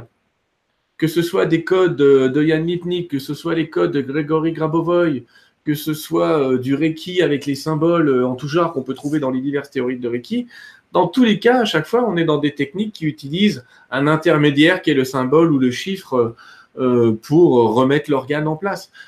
Voilà, voilà ce que j'en pense. Ça marche avec pas mal de personnes, ça marche pas avec tout le monde, parce que c'est compliqué de savoir, est-ce que tu es quelqu'un qui va être réparé par des techniques de la 3D, l'allopathie, l'homéopathie, euh, même l'herboristerie, par des techniques de la 4D qui sont euh, le euh, magnétisme avec des symboles, qui vont être des codes, des signes, des images, ou est-ce que tu es quelqu'un qui va être guéri dans la 5D, c'est-à-dire où il va falloir juste que je déplace ta conscience dans un autre endroit pour te repositionner dans un corps qui est dans la norme et où ton corps, après, avec ce truc-là, boum, il va faire ça. D'accord? Et puis comme ça résonner à des fréquences qui sont euh, celles de la norme. Je vois quelqu'un qui parle de l'arc cristal, ouais, c'est le pendentif que je porte. C'est typiquement ce que fait euh, fait l'arc cristal. Il te met dans, dans un champ de cohérence euh, qui te permet de communiquer un peu plus facilement avec des plans parallèles. Ah ok. Et on peut se le procurer où? Oh, bah, on me l'a offert, moi. Je vais te dire pourquoi? Ça coûte quand même 1200 euros, la babiole. Ouais, d'accord. Voilà, donc c'est pas. Euh, on me l'a offert et je remercierai jamais assez. Euh. Non, t'as rien demandé en retour. Pardon? Et la personne ne t'a rien demandé en retour? Ah, rien. Non, ça va. Ça va. C'est une liaison amicale, donc euh, tout va bien. On s'est échangé des trucs entre amis depuis très longtemps. Tout est parfait. Donc, euh, non, non, ça va bien, mais on peut le trouver sur le site, euh, ARC, A-R-K. Et puis vous tapez justement, vous tapez Cristal derrière, on peut le trouver euh, sur Facebook, je crois qu'ils ont un site. mais peu importe, peu importe cette histoire-là, que tu aies ça ou que tu aies ça, hein, un truc de citrine qui coûte 5 euros ou 6 euros, c'est tout aussi efficace si tu l'as bien programmé, si tous les jours tu le programmes. L'avantage de ce qu'a fait, le travail qu'a fait Nassim Aramain, c'est que j'ai pas à programmer ce cristal-là tous les jours. Alors que celui-là, va peut-être falloir que de temps en temps je le nettoie et que je le reprogramme. Mais pour autant, ça coûte 6 euros et ça marche tout aussi bien. Ce que je dis, euh, je dis aussi aux gens, faites gaffe, hein, c'est pas le prix qui fait la qualité. Hein. C'est pas le prix qui fait la qualité. Les plaques que je porte là, elles valent 120 euros la plaque. Et je veux que je te dise, je trouve que c'est pas très efficace. Je suis en train de les tester, j'apprends, mais c'est pas super efficace, quoi. Euh, j'ai l'impression que si je portais une fleur de vie dans mon pantalon, ce serait tout aussi efficace. Même le dessin. Donc, euh, bon, voilà. Euh, en tout cas, on est dans ce genre de technique et Grabovoy, c'est un être exceptionnel dont on peut tirer plein de choses. Mais encore une fois, allez sur des, avant de lire toute la les, les volumes comme ça de Grabovoy, allez sur Internet, allez chercher des codes. Il y a plein de sites qui distribuent des codes de Grabovoy. Le principe général, c'est vous imaginez une sphère. Dans cette sphère, vous dessinez le symbole de l'infini. Et au-dessus, vous prenez le numéro que vous avez mis et vous le mettez. Par exemple, ça va être régénération du foie, ça va vous dire 8, 4, 2, 3, 4, 6, 8, par exemple. Et vous répétez ça plusieurs fois. 8, 4, 2, 3, 4, 6, 8. Et après, cette sphère, vous la faites rentrer à l'intérieur de vous. C'est ce qu'on appelle un pilotage. Celui-là, c'est le plus simple. Et ce code, une fois qu'il est rentré en vous, il est censé, comme ça, euh, réparer le programme. Mais testez. Je vous dis, moi, j'ai testé. J'en ai trouvé un qui marchait. J'en ai trouvé d'autres qui ne marchaient pas. Mais... Donc, du coup, j'ai laissé tomber. Je passais à autre chose. Mais, mais je sais qu'il y a des gens à qui ça marche formidablement. Moi, je sais que j'avais commencé aussi avec les codes. J'en avais un peu partout dans mon lit. Enfin, bon, bon bref. Euh, alors, je vais, on va prendre une dernière question. De... Ouais, c'est un moment, il faut qu'on s'arrête. Et puis, comment dire, hier soir, quand je faisais la conférence, d'ailleurs, Anatole était avec moi parce que, euh, voilà, je craignais qu'il y ait de l'orage, mais je sens, je sens qu'il arrive. Heureusement, il arrive juste au bon moment. Euh, on a pu faire la conférence. C'est le poil, ouais. Donc, euh, alors Virginie Petit Soleil nous dit bonsoir Sylvain. Comment faire pour activer l'abondance quand on est grave dans le rouge? Je reste dans la confiance que je ne sais pas quelle action mettre en place. Merci d'avance. Alors là, je n'ai pour elle aucun truc que je peux prononcer en cinq minutes. Euh, ça tient du cas particulier. Il n'y a pas un truc où je vais te dire euh, tu fais ça et ça marche. Ça saurait le seul moyen d'attirer l'abondance à elle, ce serait euh, des séances particulières avec moi ou avec d'autres personnes pour aller rechercher quelles sont les croyances, quelles sont les attitudes et quelles sont les habitudes qui font qu'elle s'est placée dans une spirale de non-abondance. Qu'est-ce qui fait C'est toujours lié souvent à la valeur de soi, à l'estime de soi. Qu'est-ce qui fait qu'elle a perdu l'estime d'elle-même? Où ça remonte? Et puis, va, va falloir aller euh, rechercher dans ces croyances limitantes, rechercher dans ces aspects-là, aller les guérir. Et une fois qu'on les aura guéris, on va retourner à la norme. Et quand on sera retourné à la norme, après, on peut employer des appels à certains guides, on peut employer euh, des changements, des modifications dans l'attitude. Donc, ce qu'elle est en train de dire, ça tient d'un coaching ou ça tient d'une thérapie X ou Y. Mais je ne peux pas lui sortir un truc et lui dire euh, la déesse Lakmi que j'ai devant moi, par exemple, c'est la déesse de l'abondance. Euh, en Inde, allez, t'imprimes, t'imprimes l'image et c'est bon, l'argent va couler à flot. Ben non, la moitié des Indiens, ils ont l'ACMI sur un hôtel. Pour autant, euh, ils habitent encore dans des taudis. Donc, euh, ça ne marche pas comme ça. Il va falloir aller rechercher les croyances qui sont liées souvent à l'estime de soi, à la valeur qu'elle se donne à elle-même. Et quand, on aura, quand elle aura trouvé ça, quand elle aura trouvé ce qui lui a enlevé de la valeur, qu'elle aura un petit peu effacé ça, qu'elle aura pardonné des choses. Après, l'abondance va revenir naturellement, parce qu'il faut savoir que l'abondance est quelque chose de naturel. C'est couper l'abondance qui n'est pas naturel. Mais l'abondance, c'est quelque chose de naturel. Mais après, il faut se poser la question de, c'est pour ça que c'est complexe, de croyance sur l'argent. Si toute sa vie, elle a entendu des choses du genre, il faut travailler pour avoir de l'argent, il faut travailler dur, tu ne le mérites pas. Alors, elle s'imagine, du coup, elle est, elle est, née avec des schémas qui font que si tu n'as pas un bac plus 24 et que tu ne bosses pas 70 heures par semaine, tu es foutu. Ce qui n'est absolument pas vrai. Un peintre, il peut très bien peindre une heure et vendre sa toile 15 000 euros et tenir deux, six mois avec. C'est l'idée. Donc, il y a des idées comme ça, un petit peu à aller effacer, à aller enlever. C'est ce qu'on peut faire dans certains stages. Et, et une fois que tu as enlevé ça, ça se passe bien. Mais c'est vraiment des cas particuliers. Donc, c'est tellement particulier que je vous ai donné des trucs généraux là. Mais après, quelle est la croyance pour elle? Qu'est-ce qui la bloque en elle? J'en sais rien. Mm. Je sais pas. Bon, bah écoute, Sylvain. Alors, la dernière question de Françoise qui dit comment elle fait pour, euh, pour avoir un soin avec toi euh, Elle prie. non, non, mais je vais dire, j'ai la chance, j'ai de la chance, mais je libère des rendez-vous de temps en temps. Mais généralement, dans les 10 minutes où j'ai libéré des rendez-vous, il n'y en a plus. Euh, donc, bah, tant mieux pour moi, mais mon carnet de rendez-vous, il est blindé. il est blindé. 100%. Il n'y a même plus de place. Mais donc l'idée, c'est d'aller sur mon site sylvaindidlo.com de temps en temps, dans la partie rendez-vous. Ils y vont le week-end. Euh, s'il y a des places, je les libère parce que je les libère un ou deux mois à l'avance. Mais euh, c'est pas la peine de m'écrire en demandant un rendez-vous. Je le fais jamais. Je reçois 15 lettres par jour de gens qui me demandent des rendez-vous. Je peux pas. Mais je suis pas euh, l'ADS machin, qui a plein de bras. Non. Donc, mais Là, j'insisterai, il y a plein de thérapeutes. C'est pas un channel forcément qui va les sauver. Ça peut être quelqu'un qui fait de l'EFT, ça marche très très bien pour aller libérer les croyances euh, limitantes, par exemple liées à l'argent. Ça peut être quelqu'un qui, utilise des techniques en EMDR, ça peut être quelqu'un qui utilise pourquoi pas des codes de Grabovoi, ça peut être un masseur parce qu'il y a aussi un rapport au corps. Donc le thérapeute, c'est pas forcément moi, c'est-à-dire on est des centaines, c'est ça que je veux te dire, on est des centaines. Euh, et l'idée, c'est de, par exemple, elle demande à l'univers à trouver euh, le thérapeute parfait. L'univers va l'aider. Je demande à trouver le thérapeute parfait pour moi. Par contre, s'ils veulent, ils peuvent recevoir peut-être un peu plus de données euh, dans les conférences. Ou là, les conférences de toute la journée. Surtout à ça aussi, les conférences. Hein. Pardon? Ça sert à ça, les conférences. Bah, ça sert aussi à ça et c'est une sorte de stage. Je te montre la fiche mmh. Allez.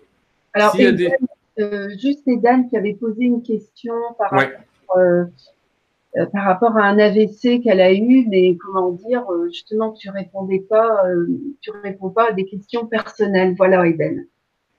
Oui, parce que c'est toujours des cas particuliers. Chaque maladie est un, peut être un cas particulier. Il y a du décodage général, hein, ce que tu trouves dans les bouquins, mais souvent, il faut creuser un peu. Bon, par contre, euh, si elle a eu un AVC et qu'elle a des conséquences suite à son AVC, j'ai une bonne nouvelle pour elle. Il faut savoir que dans la littérature, il y a des gens qui se sont remis de tous les stades d'AVC euh, et à toutes les époques. C'est-à-dire que globalement, effectivement, les médecins ont tendance à dire qu'au bout de trois mois, si tu as pu récupérer, tu récupéreras plus. C'est pas vrai. On trouve aussi dans la littérature des gens qui, deux ans plus tard, comme ça, euh, se mettent à remarcher, se mettent à retrouver leur usage d'un côté. Ne rentrez pas dans la croyance médicale. Ce qu'au fond, les médecins, ils vous donnent des statistiques. Ils n'ont pas tort, c'est des statistiques. Mais si vous leur prêtez plus de pouvoir qu'à la foi, ben, vous avez perdu. Donc ne, ne soyez jamais perdant, n'arrêtez jamais de vouloir progresser. Alors ne sautez pas d'une technique à une autre. Faites confiance à votre énergie, faites confiance à l'autoréparation, essayez de trouver la joie dans l'état où vous êtes et votre corps, il va continuer à s'améliorer. Mais voilà, n'allez pas dépenser des milliers d'euros partout. Euh, faites-vous confiance, rentrez dans la joie. Trouvez vraiment ce qui vous apporte la joie. Si vous saviez comme tout ce qui apporte la joie, ça devrait être la, ça devrait être remboursé par la Sécu, quoi. Les clowns dans les hôpitaux, euh, les, théâtres du rire ou je sais pas quoi, ça devrait être remboursé. Bon alors pour les conférences, je te disais, euh, voilà, je vous partage un écran. Les dates sont pas tout à fait, les lieux sont pas encore complètement fixés, ni les dates, mais par exemple, si vous voulez me voir au deuxième trimestre, vous pouvez me voir à Lyon. Euh, je crois que c'est juste à côté de Lyon, mais ce sera pas loin de Lyon. Le 7 septembre, euh, fin septembre, je vais à Québec. Deux dates, mais là c'est complet. Euh, en octobre, on peut me voir soit à Strasbourg, soit à Nantes. En novembre, à Bordeaux ou à Lille. En décembre, je retourne à Paris. Et puis je recommence au premier trimestre hein, parce qu'on fait beaucoup de villes en France.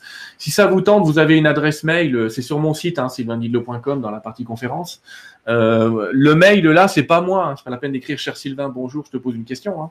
C'est le mail de l'association euh, qui s'occupe des conférences. Ils vous répondront le plus vite possible, j'allais dire. Et ça permet de passer une journée ensemble avec les guides dans un question-réponse de ce type euh, à recevoir un channeling. On fait une séance de guérison en début d'après-midi. On parle un peu des couples en rigolant parce que tu me connais. Euh, là, vous me voyez figé, mais je vous assure que si vous me voyez en conférence. Euh, ah non, non, non, mais là, t'es pas tellement. C'est tout sauf le bonhomme. Hein. Me voir assis, moi, c'est un truc de ouf. Mais bon. t'inquiète pas, on ressent ton énergie. Hein. en tout cas, je peux vous dire, euh, je bouge partout, on rigole bien et on passe de, sacrés bons moments. Et puis, euh, il y a aussi une partie dans la conférence qui est intéressante puisque vous pouvez poser une question et là, c'est les guides qui vous répondent directement. Donc, c'est un peu plus interactif. Mais c'est beaucoup plus facile de le faire dans une salle où tu vois les gens, où tu es dans l'énergie, que de le faire par mail ou par texto ou SMS où, je vous assure, je sens rien, moi. Mail, texto, SMS, je sens rien faut que je vois, il faut que j'entende, il faut, comme beaucoup de voyants, hein, il, faut, il faut que je vois, il faut que j'entende, il faut que je perçoive, il faut que ce soit vivant. Alors les mails, il n'y a rien de plus terrible que ça. il y a Fabienne qui te dit, est-ce que tu peux parler de, justement du cercle de prière euh, de ton site?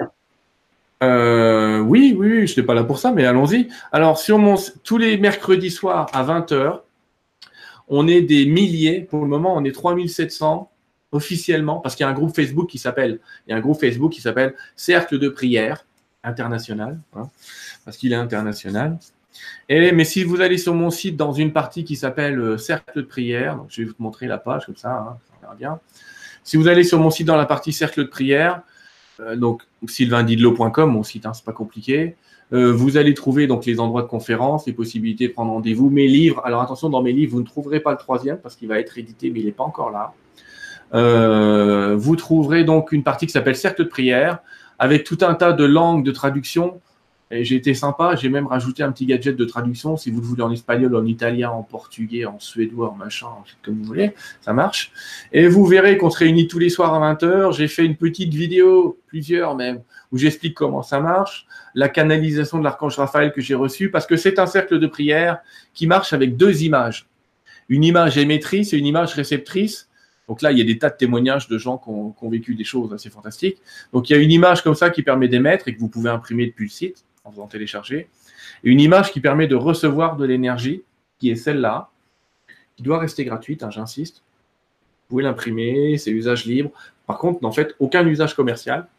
J'insiste là-dessus aussi. Gratuit.